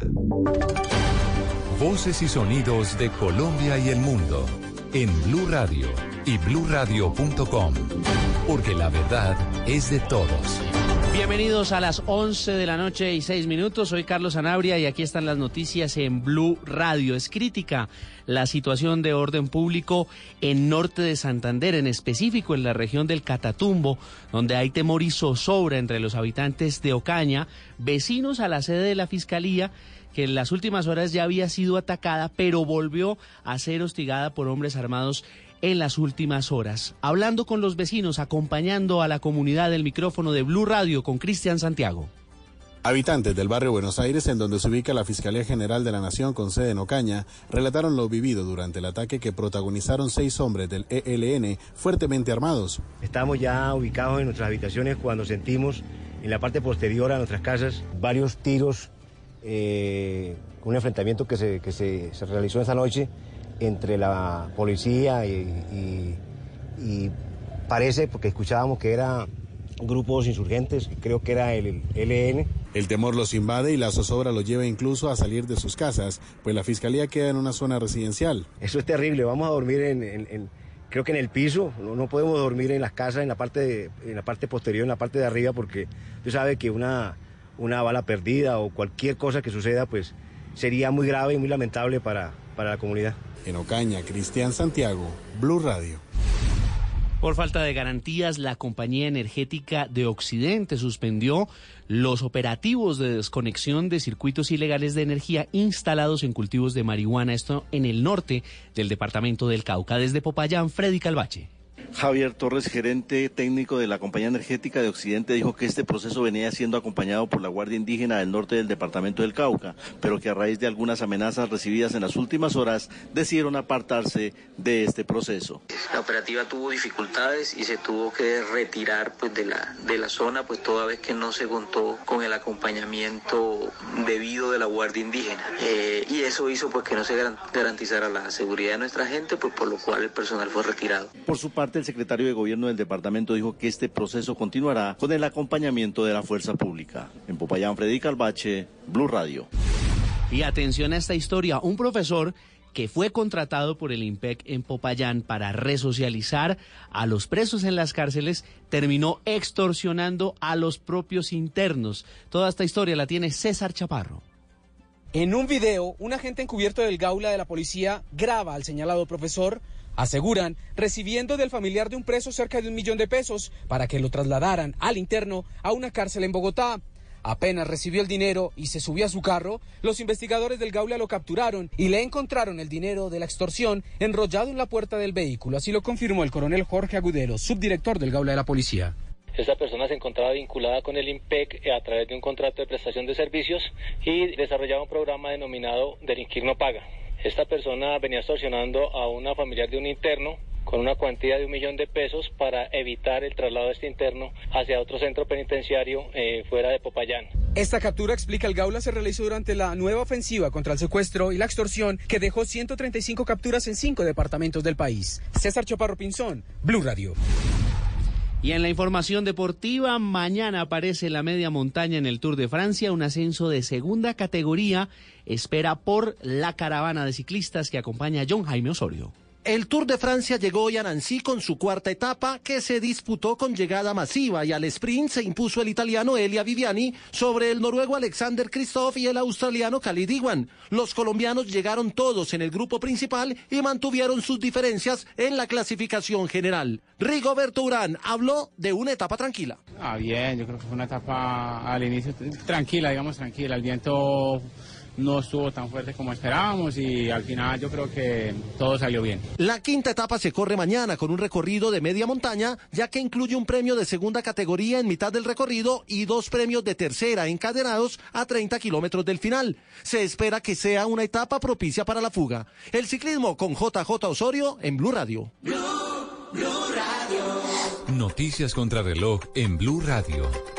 A las 11 de la noche y 10 minutos, noticia en desarrollo con los diálogos entre el gobierno venezolano y la oposición en las últimas horas, a través de Twitter, el canciller Jorge Arreaza escribió que los Estados Unidos pretenden hacer fracasar ese intento de negociación entre las facciones políticas venezolanas. La cifra, la magnitud de un sismo 4.9 en la escala de Richter sacudió la costa del Pacífico del Salvador sin que hasta ahora las autoridades reporten víctimas o daños materiales. Y estamos atentos al gobierno de los Estados Unidos que abrió este martes la puerta para la extradición a Colombia del exministro Andrés Felipe Arias, al asegurar que ha cumplido ya con los trámites legales y firmado la orden de entrega a su país. Todas estas noticias y mucho más en blurradio.com. Siga con nosotros en bla bla. El mundo está en tu mano. Escúchalo. Noticias de Colombia y el mundo a partir de este momento. Léelo, entiéndelo, pero también opina. Con respecto a la pregunta del día. Comenta. Yo pienso que ese código. Critica. Y sí, pienso que. Felicita. Vean que el pueblo lo está respaldando. En el fanpage de Blue Radio en Facebook tienes el mundo y un espacio para que compartas lo que sientes. Búscanos como Blue Radio en Facebook. Tú tienes mucho que decirle al mundo, porque en Blue Radio respetamos las diferencias. Blue Radio, la nueva alternativa. Ministro de Defensa en Colombia, el mensaje que está mandando es que falta resolver el problema de fondo, porque cuando usted aparta a un general, no toma decisiones, no toma medidas, pues la sensación es que el problema continúa al interior. Déjeme hacer una cosa. La noticia buena es que lo tenemos muy cerca y que está mucho mejor hoy después de, de todo lo que pasamos, ¿no, mi Santi? Sí, señora, ahí vamos. La vida nos da unas enseñanzas muy bonitas. Agradezco mucho a ustedes, que son unos amigazos. Agradezco mucho a la vida, agradezco a mis hijos, a mi familia y a Dios. Muy asombrado por esta segunda oportunidad que le da a uno la vida. Uno se da cuenta que lo único urgente que uno tiene que hacer es vivir. Punto. El resto sobra. La, la- la maestra de la radio. Qué lindo te ríes de Tata. Lo tiene hecho a su amaño. A ella le compró ropa, pero no le prestó el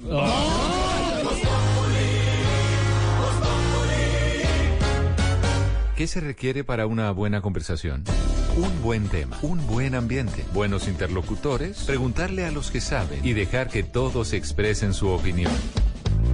Cada noche encontraremos los ingredientes necesarios para las mejores conversaciones en Bla Bla Blue. La manera ideal de terminar el día y comenzar uno nuevo. Bla Bla Blue. Conversaciones para gente despierta.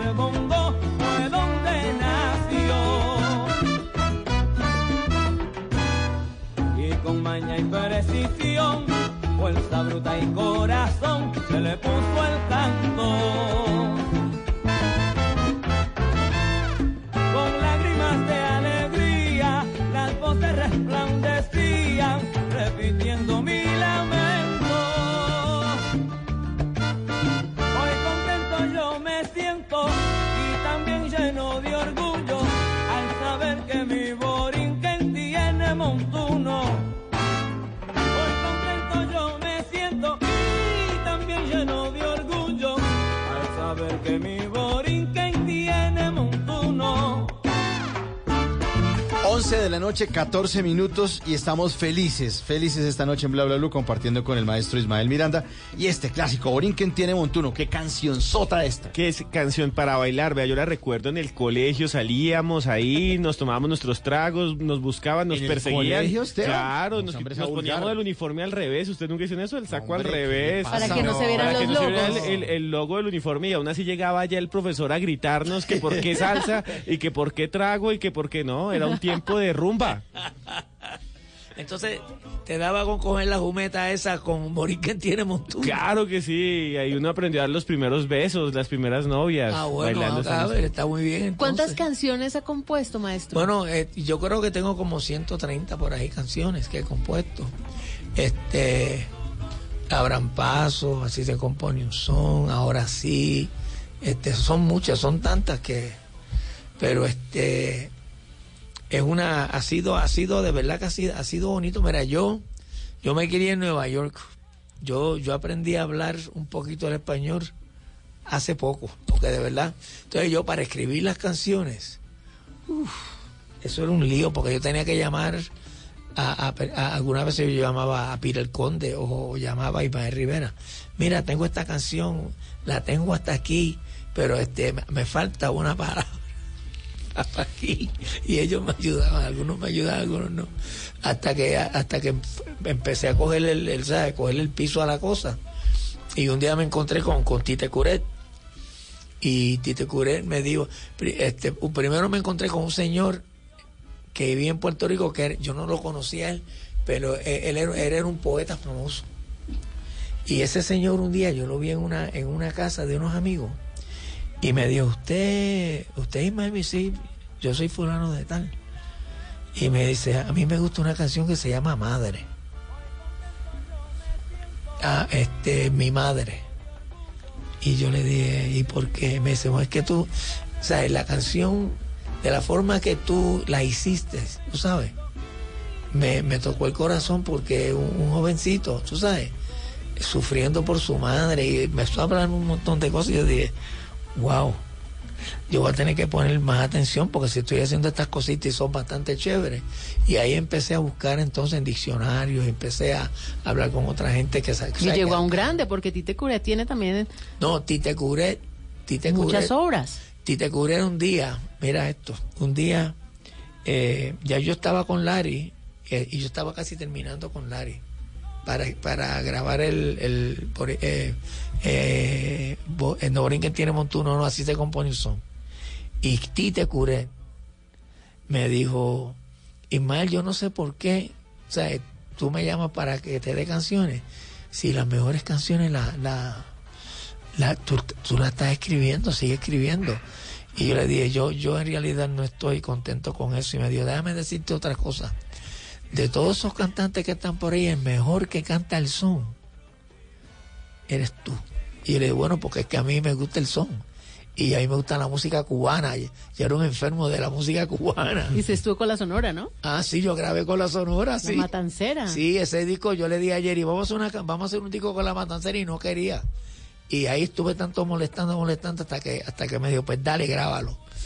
Y estuvo muy bonito ese disco, estuvo lindo. Maestro, ¿es verdad que muchos de ustedes allá en la Fania, como crecieron en Nueva York, no sabían bien español, entonces se hablaban era en inglés, entre ustedes todo el tiempo? Nosotros hablábamos un- eh, una, bueno, nosotros ni nos entendíamos.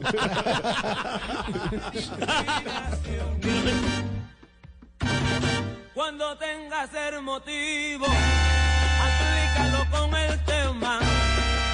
A las 11 en la noche, 18 minutos, continuamos con Ismael Miranda y queremos saber más. Nos ha contado mucho, pero queremos más. Y por eso ahí está el cubito de colores.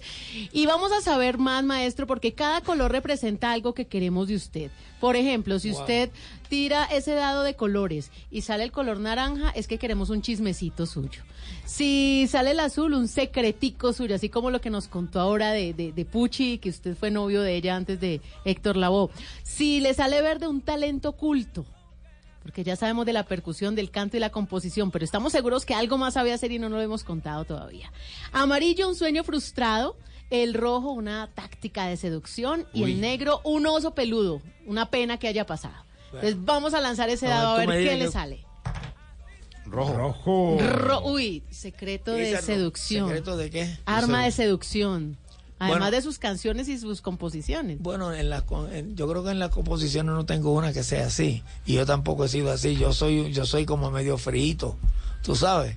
Pero este, he tenido la suerte, he tenido la suerte de, de, de, de conocer a una muchacha que, amo mucho, que se convirtió en mi esposa hace 26 años. Y este, ahí yo creo que, ahí yo creo que ahí esto pega ahí un poquito, porque en realidad llevamos, llevamos ya 26 años de casado, 27 casi juntos, ¿no? Y este, de verdad que todavía estamos como, estamos como si hubiésemos empezado hace una semana. Además esa paradita que usted contó que había hecho de Las Vegas ahí justo para verla y seguir acá. Eso, sí, siempre, siempre estamos. Ahí ando con su celular, ese es el celular de ella. Que este. A mí, se, ese- a mí se me quedó el celular en la casa y cuando estamos llegando al aeropuerto, digo, se me quedó el celular, me dijo, llévate el mío. Y yo me quedo con el tuyo. Eso acá no lo pueden hacer. No, no, no. no. a menos que lo entreguen nunca. con clave bloqueado. Sí. Otro, otro colorcito, maestro. Vamos a ver, aquí vamos. Uy, el oso, el negro, oso peludo. Pena ver- que haya pasado una vergüenza, vergüenza. Bueno, este. Déjame ver. Yo. Déjame ver qué te puedo contar ahí. Ah. Este, una vez me dio un coraje con una artista. Se llamaba La Lupe. Cantante. O sea, una, una, una gran cantante. Y ella era muy amiga mía. Y ella, pues, este. Ella, eh, esa, ella estaba en una religión que, que ¿sabe? Que, que que usted entraba, se le entraba el santo y todas esas cosas. Y bueno. Y un día yo estaba en mi oficina. Yo tenía una oficina en, un lugar bien bonito en Santurce. Y era en un tercer piso. Entonces yo tenía así, como esto aquí, un, un cristal así todo. Y aquí en el medio, aquí en el medio, había un canto de metal. Y yo tenía una puerta ahí, y una puerta acá. Mi tía, estaban tocando mi puerta y mi tía me dice, parece que la luz te está tocando la puerta. Y cuando mi tía le abre la puerta, ella voló.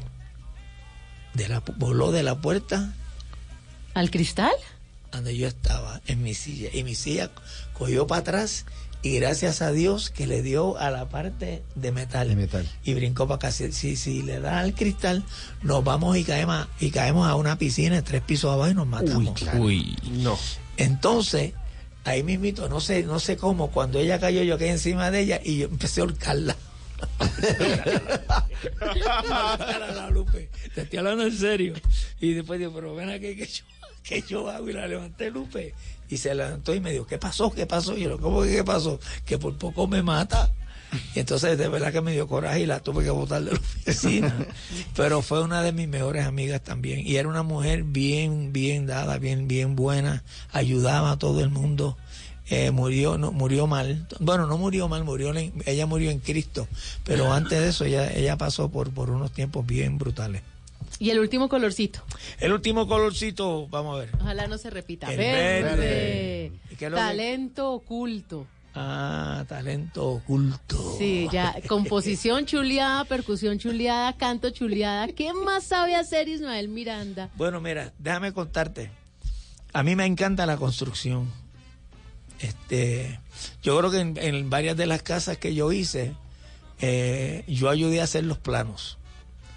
Y entonces, en los últimos siete años, me ha dado con, pues, se lo voy a decir.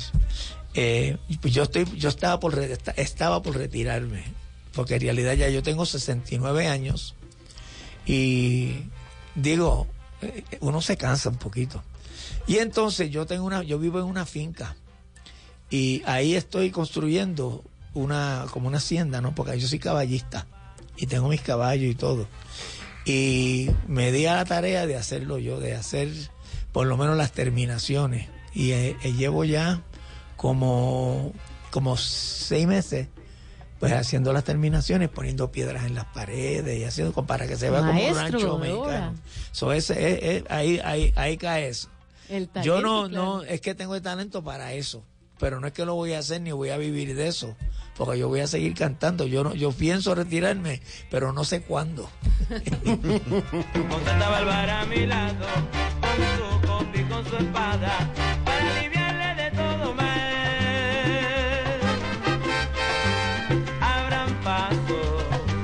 Pues abran paso en Medellín porque este viernes 12 va a estar Ismael Miranda en Cantina La 70 en vivo, en vivo con Ah. estos grandes éxitos. Qué maravilla de historias, maestro. Le agradecemos muchísimo que nos haya acompañado esta noche en Bla Bla ustedes.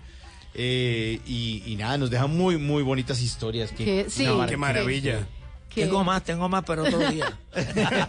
Quedamos con muchas ganas de seguirle escuchando, maestro, ¿verdad? Muchas gracias sí. por la hora, 11 y 25. Sí, no, Sabemos no, que estamos aquí, no, y llegamos, llegamos a, a- llegamos aquí porque en realidad queríamos hacer promoción y entonces, aunque estoy un poco cansado porque, pues, o sea, que no empezó hoy, yo llevo ya varios días viajando de lugares que son muy lejos, pero este, para mí es un privilegio, un honor poder estar aquí con ustedes.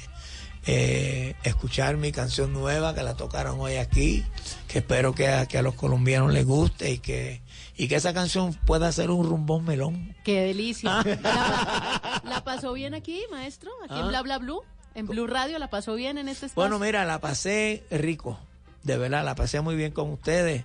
Yo les deseo lo mejor a ustedes aquí. Este, espero que, que la próxima vez que venga, que a lo mejor puede ser pronto, este, y tenga la oportunidad de llegar, que estén todos aquí, todos los mismos aquí, ¿verdad?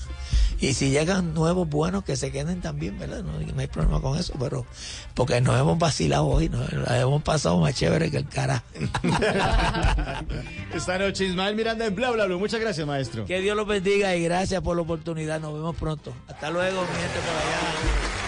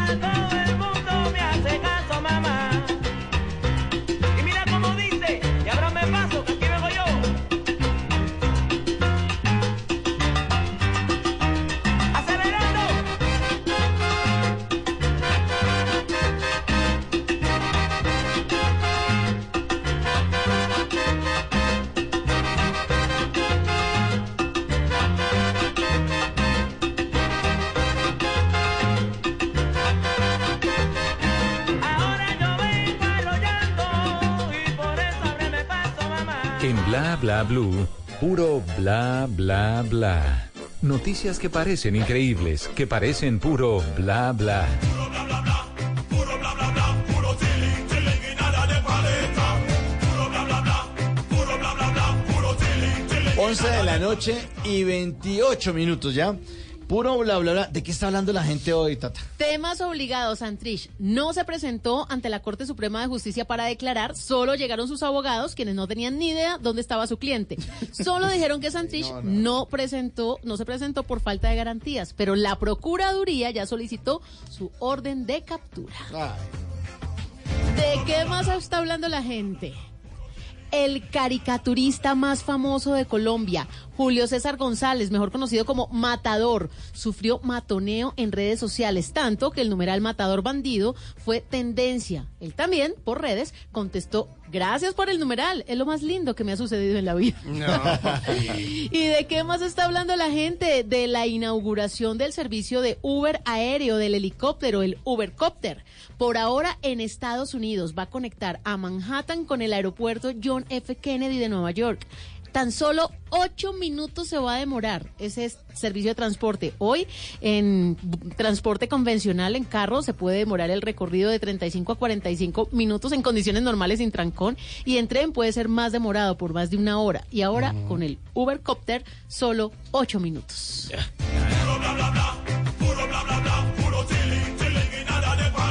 Simón, ¿cuáles han sido las tendencias hoy? Pues la gente ha estado reaccionando ante la muerte del expresidente argentino Fernando de la Rúa y todos estábamos esperando la reacción de Shakira, quien fue la novia del hijo de Fernando de la Rúa, Antonio de la Rúa, y pues ella le dio un sentido homenaje, un tuit que dijo Fernando, querido, te has sido para siempre amigo, tus hijos, tu esposa Inés, tus nietos, tus amigos y yo te recordaremos con un grande y profundo cariño por tu humildad y por supuesto por tu tierna alma. Además de eso, la gente también está eh, exponiendo sus opiniones acerca de la nueva película realista de Dora la Exploradora que se va a llamar Dora y la ciudad perdida de oro, en la cual Dora la Exploradora deja de ser ese personaje tan tierno. Pero además de eso, la gente también ha hecho tendencia la nueva canción del DJ mm, productor Mark Ronson junto a Camila Cabello, quien aparece eh, un poco rubia, pelimona, muy cambiada como estamos acostumbrados a verla, pero además de eso también la gente está opinando sobre el once ideal de la Conmebol, donde aparece Paolo Guerrero, James Rodríguez, Everton, Vidal Paredes, Artur, Dani Alves y otros futbolistas. ¿James se merece estar ahí? Bueno, pues seguramente sí, pero eso es un punto de discusión que es tendencia hoy en las redes sociales.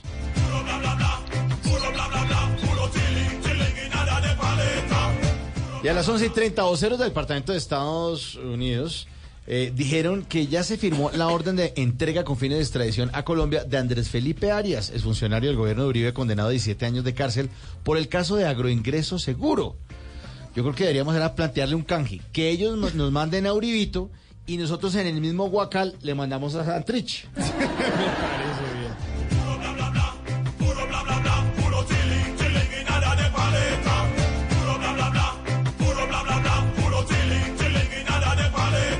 Y ahora, en Bla Bla Blue, hablando en serio. Y ahora sí, hablaremos en serio con Esteban Cruz. Y eh, basados en esa noticia que ya hemos eh, registrado en Blue en el día de hoy, el negociador del proceso de paz y ahora representante de la Cámara Jesús Santrich desapareció. Así, por arte de magia. Vea, el 30 de junio desapareció en el espacio territorial de Tierra Grata Cesar y hoy se tenía que presentar en la Corte Suprema de Justicia para rendir indagatoria. Tiene un lío con esto de la posible extradición y se frenó su extradición, de hecho, por supuestos nexos con redes de narcotráfico mexicanas.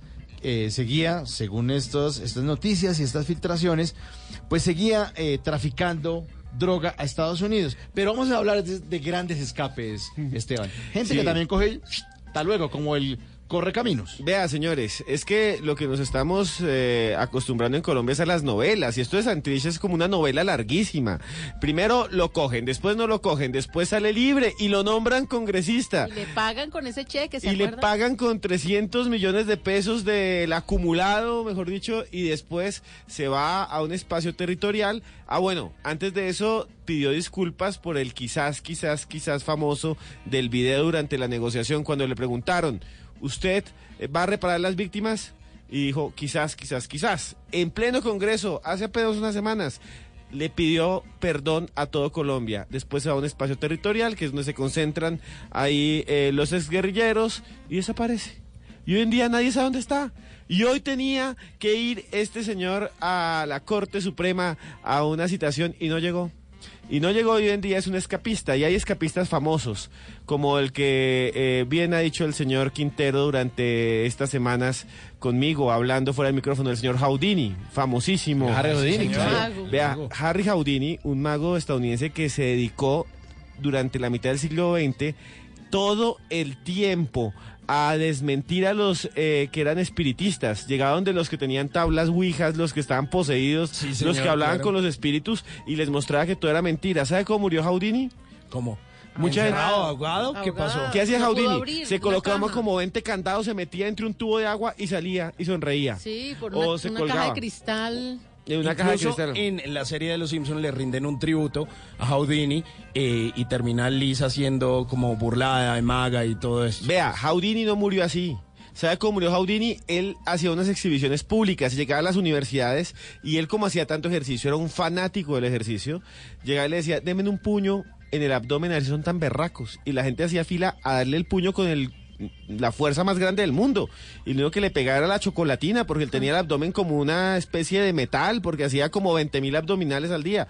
Pero llegó un muchacho y le dio más abajo, un poquitico más abajo, en el apéndice y se lo reventó. No. Y así murió Houdini. ¿En serio? Sí, no murió atrapado, sino que le dieron un golpe durísimo porque él lo pidió, le reventaron el apéndice porque el muchacho además era un campeón y murió. De la muerte nadie escapa, pero otros sí escaparon. Vea, señor, en 1978 había en Sudáfrica un régimen que era el apartheid, perseguían a los que eran eh, comunistas, perseguían a los que eran de los partidos negros, de los afro, y ahí metieron a Nelson Mandela un montón de tiempo en la cárcel, a músicos y un montón de gente, y entre esos gente que metieron, metieron a un estudiante que era de apellido Cali. Este señor se metió ahí a una de las cárceles más importantes que era la cárcel de Pretoria, era como el- para nosotros la de Valledupar o la de Cómbita, la que tenía más guardias, más puertas. máxima La de seguridad. máxima, mejor dicho, de ahí nadie se había escapado. Y este señor raramente hizo un plan para escaparse. De, de en la celda donde él estaba, a la puerta habían 10 puertas. Y entonces memorizaron, escuchen bien esto, esto es rarísimo. Estos señores memorizaron uno a uno los dientecitos de cada una de las llaves de las nueve puertas.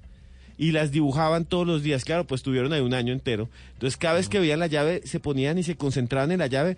Que no lo escuchen esto los ladrones. Se concentraban en la llave y la Eso, copiaban. de idea- de ideas que la inseguridad está suavecita. Sí, y la copiaban en el papel, en un papelito, iban copiando ahí hasta que consiguieron copiar los nueve, los dientes, digamos, de las llaves. Hicieron nueve ganzúas y abrieron una a uno las puertas y se dieron cuenta cuando los guardias iban a dormir.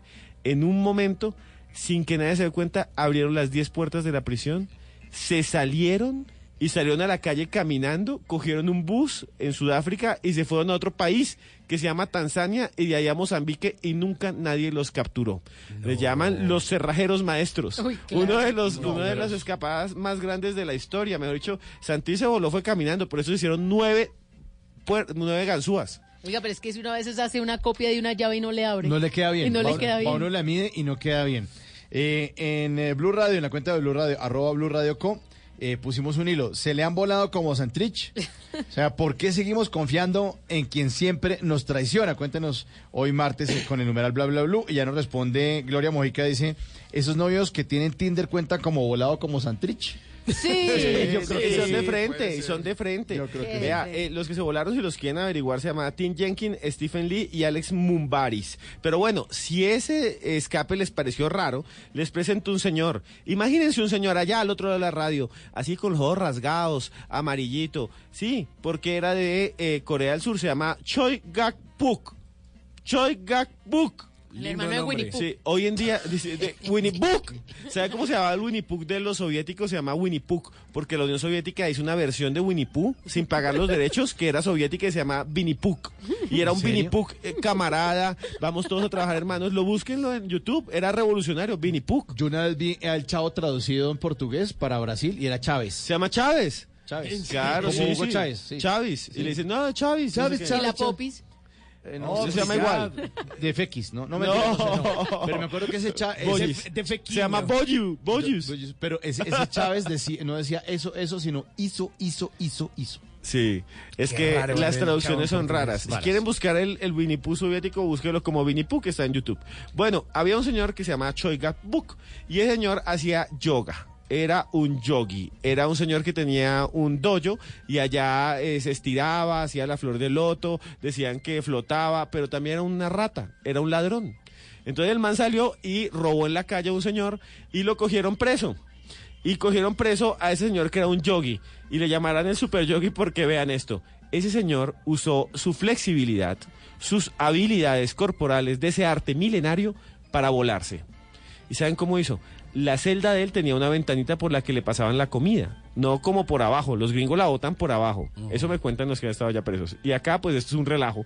Entonces le pasa eso, eh, un man ahí dándole cucharadas de una olla. No, y un hacinamiento horrible. Una- sí, espantoso. comida. Espantoso. Y, imagínate, y dándole frijol como a 20 No, personas todas encerradas. No. Un saludo a todos los presos del país que nos escuchan. Y resulta que este en Corea les pasa es por una ventadita chiquitica, una ventadita les abren y les pasan el platico.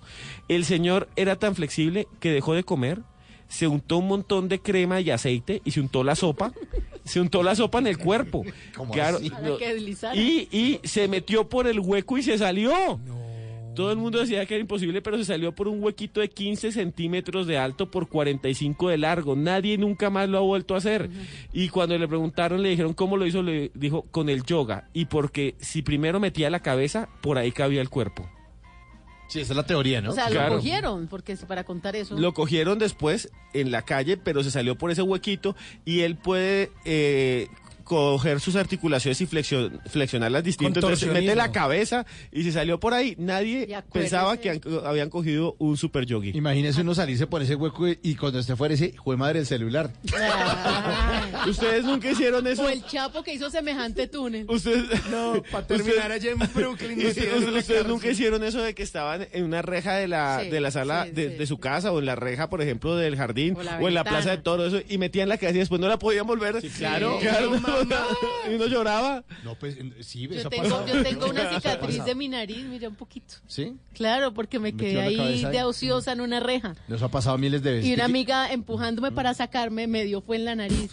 Claro, yo una vez vi un muchacho que en el campín metió la cabeza y uno lo veía desde, y todos se reían en vez de ayudar desde el piso de abajo y diciendo, mamá, sáquenme. Muy bueno. Y uno, échale aceite, échale crema. 11.40 estamos en Bla Bla Blue. Échenle aceite.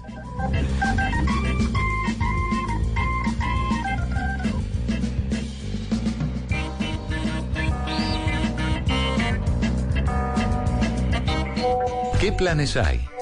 ¿A qué nos quieren invitar? En Bla Bla Blue, el WhatsApp con Tata Solarte.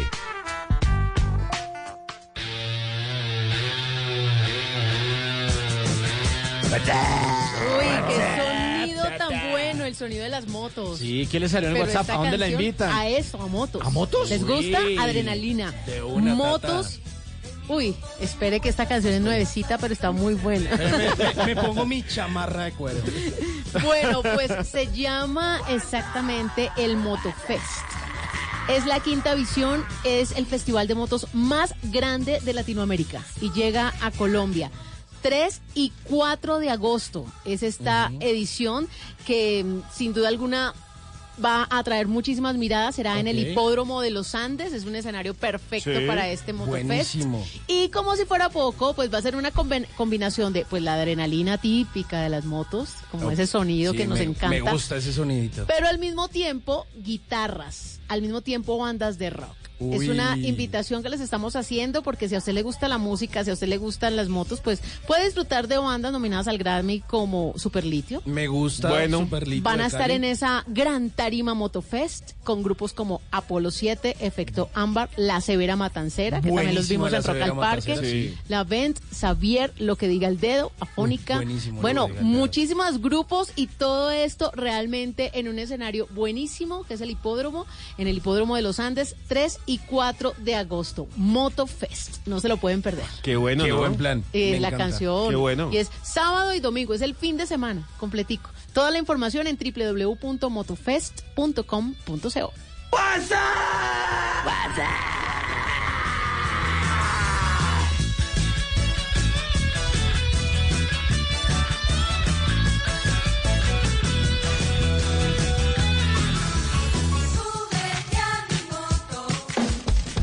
Bla bla blue. Porque en la noche la única que no se cansa es la lengua.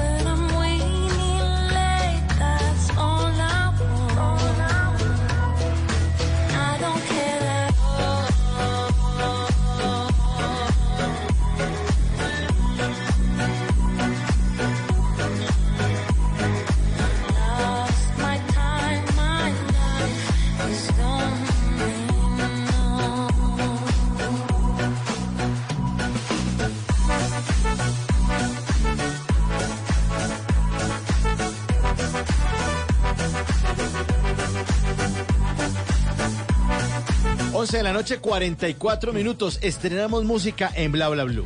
Y hablando de estrenos, pues hay que escuchar ese, esa nueva versión de My Life is Going On, que justamente mm. nos trae ese sonidito que a muchos nos gustó y que escuchamos por dos temporadas hace varios meses y estamos hablando de la casa de papel. Pues resulta que la gente de Netflix compró los derechos a la gente de A3 Media y vamos a tener una historia nueva de la casa de papel. Muchos dicen que podríamos tener además de una tercera, una cuarta temporada. Así que pendientes porque el próximo viernes 19 de julio vamos a tener el estreno de la tercera temporada de la casa de papel y vamos a ver a Nairobi, a Denver, al profesor, a Río y a Tokio. Si fuese colombiana sería la historia del gota a gota. También, Sí. ahí va a haber un Bogotá también. Ah, va a haber Bogotá, sí, Claro. es la nueva Lisboa. ciudad que se incorpora. Pues bien, Uy, ¿qué va, justamente profe? ¿Qué más, profe? Netflix Latinoamérica hoy hizo un trino que me pareció muy divertido, ya lleva 5000 eh, 592 retweets y es básicamente esto, dice, faltan 10 días para que Tokio lo vuelva a arruinar todo. Guarden este tweet. Está buenísimo.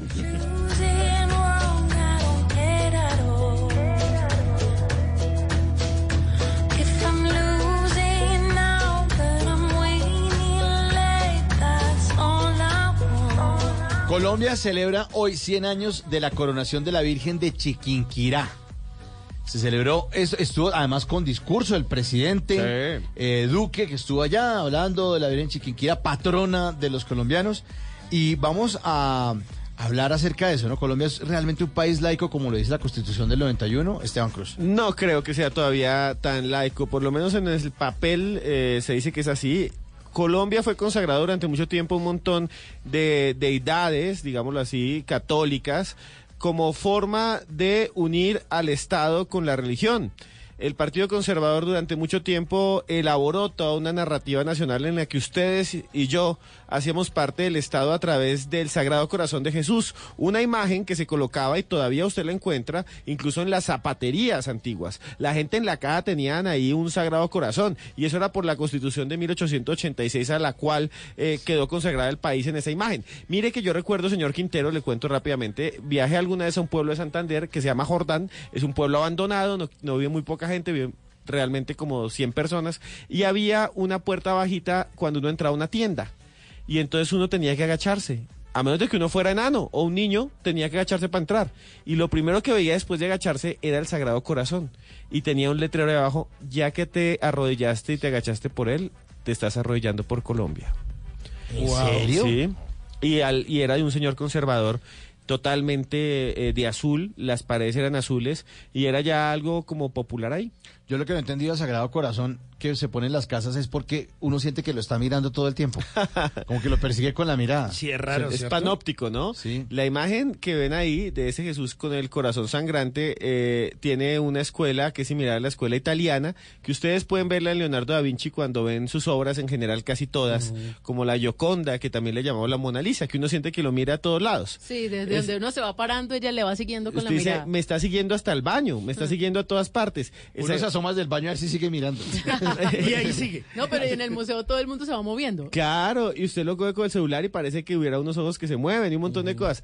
Ese efecto es interesante porque hace alusión también a la divinidad. Dios es omnisciente y está en todas partes. Según la Constitución del 91, nosotros tenemos libertad de culto y usted puede ser ateo, puede ser lo que sea, pero realmente el país sigue teniendo unos signos muy extraños. Por ejemplo, el lema de la Policía Nacional que es Dios y Patria. La Asociación de Ateos la demandaron hace unos años. ¿Ah, sí, a la policía? Sí, al- para que quitara el lema, porque decían cómo puede decir Dios y patria. En algunas zonas del mundo dicen proteger y servir, pero aquí ¿por qué tiene que estar Dios en la policía? Pues bien, el Consejo de Estado dijo que no importaba, que tenía que seguir Dios porque hacía alusión a la creencia en general. Y los que no creen, pues ahí se jodieron, Sí, puedo decirlo claro. así. Eh, cuando subió el señor Alejandro Ordóñez, y no estoy criticando a ningún sector eh, político y tampoco a ningún sector religioso, cada quien es libre, solo les cuento esto como anécdota, subió al poder en la Procuraduría, fue elegido, porque fue elegido dos veces, la segunda fraudulentamente según el Consejo de Estado y lo, lo- lo bajaron de ahí, él convirtió una parte del edificio de la Procuraduría en una capilla, yo la conocí. Todos se quejaban que por qué había una capilla y nadie, ni demandándolo, ni diciendo que esto era de libertad de cultos, pudo quitar la capilla a donde iba Ordóñez a rezar por las tardes. Y cuando él fue magistrado por primera vez, en la sala, había, en su oficina, había un cuadro de Santander, que es el padre del derecho en Colombia. Él lo quitó y puso ahí un Cristo. Y no hubo poder humano que le dijera que quitara un símbolo religioso y pusiera uno institucional. En un país que es laico. Bueno, pero ¿cuál es la importancia de la Virgen de Chiquinquirá? Vea, la Virgen de Chiquinquirá es importante desde antes de que existiera Colombia. Porque antes de que existiera Colombia esto era el imperio español. Y cuando esto era el imperio español, para que los eh, indígenas se volvieran cristianos, católicos, les colocaban imágenes en toda América que se parecieran a su cultura antigua. Y aquí había un montón de deidades de la madre tierra, la Pachamama, Bachué. Y entonces en esta zona de Boyacá, eh, para poder cristianizarlos, introdujeron la imagen de las vírgenes como protectores, como aparecidas. Igual en México, allá está la Virgen de Guadalupe. Entonces, y lo encontró fue el indio Diego, un indiecito chiquito, que nadie sabe si existió o no. Bueno, al fin y al cabo, es que esa imagen está construida sobre una diosa azteca que se llama Cutilcue. Aquí hicieron lo mismo y eh, hicieron este dibujo hacia 1574. Pasó algo rarísimo. La Virgen se perdió. Alguien la abandonó. Nadie sabía dónde estaba esta Virgen de, Chiquinquirá. Y se perdió. En la imagen hay dos, eh, al lado un fraile y un santo. Y se perdió. Y resulta que la encontraron hasta 1585. Una señora que se llama María Ramos la encontró en una casa campesina. Y extrañamente, la gente lo que hacía sobre esta pintura era secar trigo. Y entonces colocaban trigo mojado, la envolvían y la secaban y lo volvían. y por ese año estuvo perdido un montón de tiempo. Pero esto fue visto como un encuentro de santidad, como que surgió otra vez la fe. Y María Ramos la llevó otra vez a la iglesia y resurgió y se volvió una fe impresionante. Y de todos los pueblos de Boyacá llegaron allá. Y después, imagínense que esto fue tan importante que ya cuando eran las guerras de independencia en 1816, un señor que se llamaba Manuel Servis, que era un general, pero uno de estos generales locos, porque aquí hubo generales locos, se metió a la iglesia y se lo robó frente a todo el mundo con armas y arrancaron eso y se fueron corriendo a los llanos, como la vía al llano, pero como siempre es difícil llegar al llano, porque ahí es, hay un barranco caído, no se puede llegar O sea, allá. en ese entonces ya había corrupción. Claro, no, siempre había corrupción, los españoles tenían y los caminos estaban en ruinas. Aquí los caminos eran peores que los que hay ahora, pero bueno, iba ese señor Manuel Servis, se llevaron eso con unos patriotas y le hicieron la trampita en unos eh, caídas que habían hacia el llano de los caminos y los españoles les quitaron eso y lo devolvieron.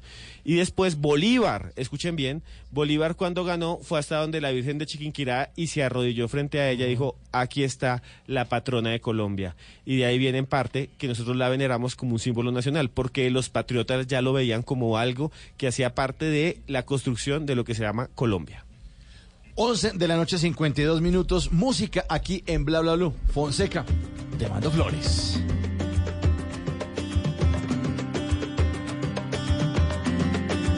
Te mando flores que recojo en el camino. Yo te las mando entre mis sueños porque no puedo hablar contigo y te mando besos en mis canciones. Y por las noches cuando duermo nuestros corazones, te vuelves a ir.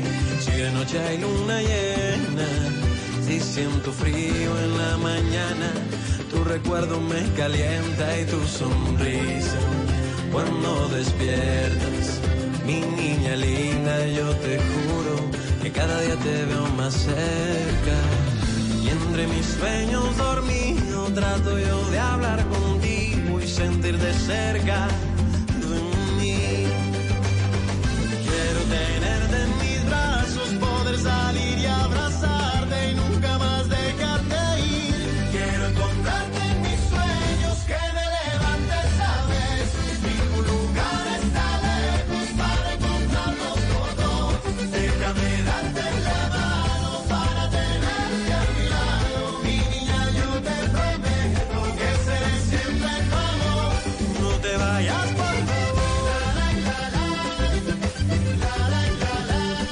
bla blue.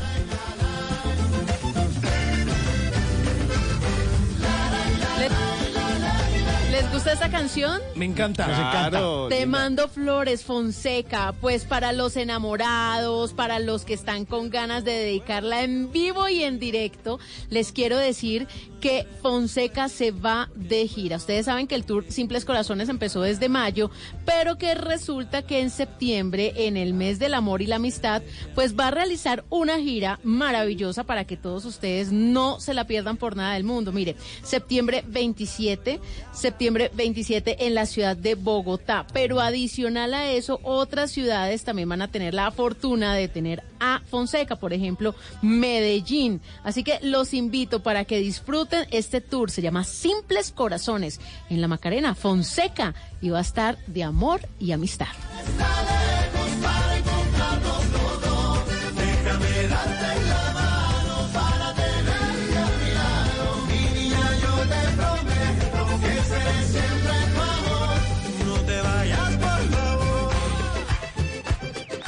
Lo que algún día fue noticia, hoy es historia. En Bla Bla Blue, antes de que se acabe el día.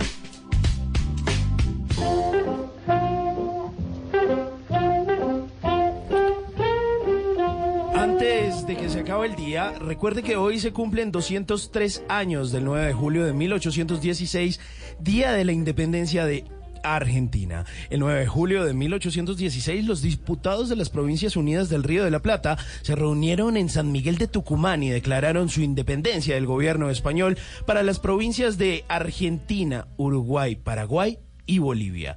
La casa familiar donde ocurrió el histórico encuentro es ahora un museo conocido como la Casa de Tucumán o Casa Histórica de la independencia.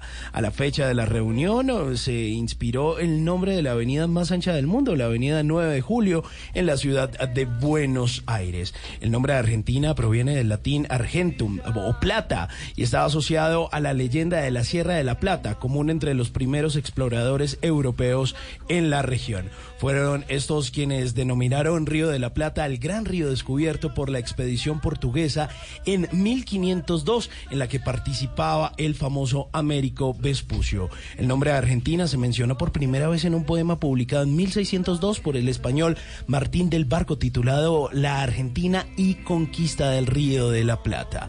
Antes de que se acabe el día, gracias Argentina por los asados, la carne, el vino, por el mate y el fernet, el choripán, por Evita, por Maradona, por Messi, por Boca, por River, por Mercedes, por Gardel, por los tangos, por Mafalda, por Cortázar, por Charlie, por Cerati, por Spinetta, por los fabulosos, por Calamaro, por Fito y por supuesto por el 5 a 0.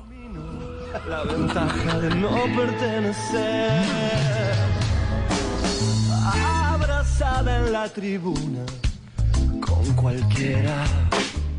Nunca te irás a la cama sin aprender algo nuevo. Bla bla blue.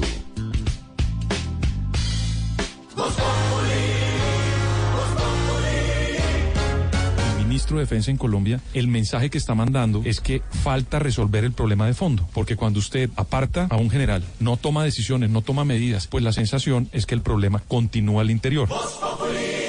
Déjeme hacer una cosa. La noticia buena es que lo tenemos muy cerca y que está mucho mejor hoy después de, de todo lo que pasamos, ¿no, mi Santi? Sí, señora, ahí vamos. La vida nos da unas enseñanzas muy bonitas. Agradezco mucho a ustedes, que son unos amigazos. Agradezco mucho a la vida, agradezco a mis hijos, a mi familia.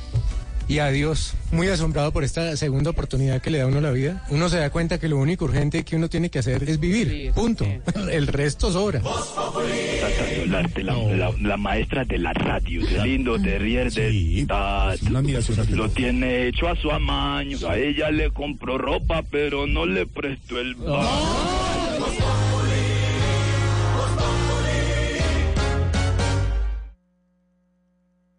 Y ahora, en Bla Bla Blue.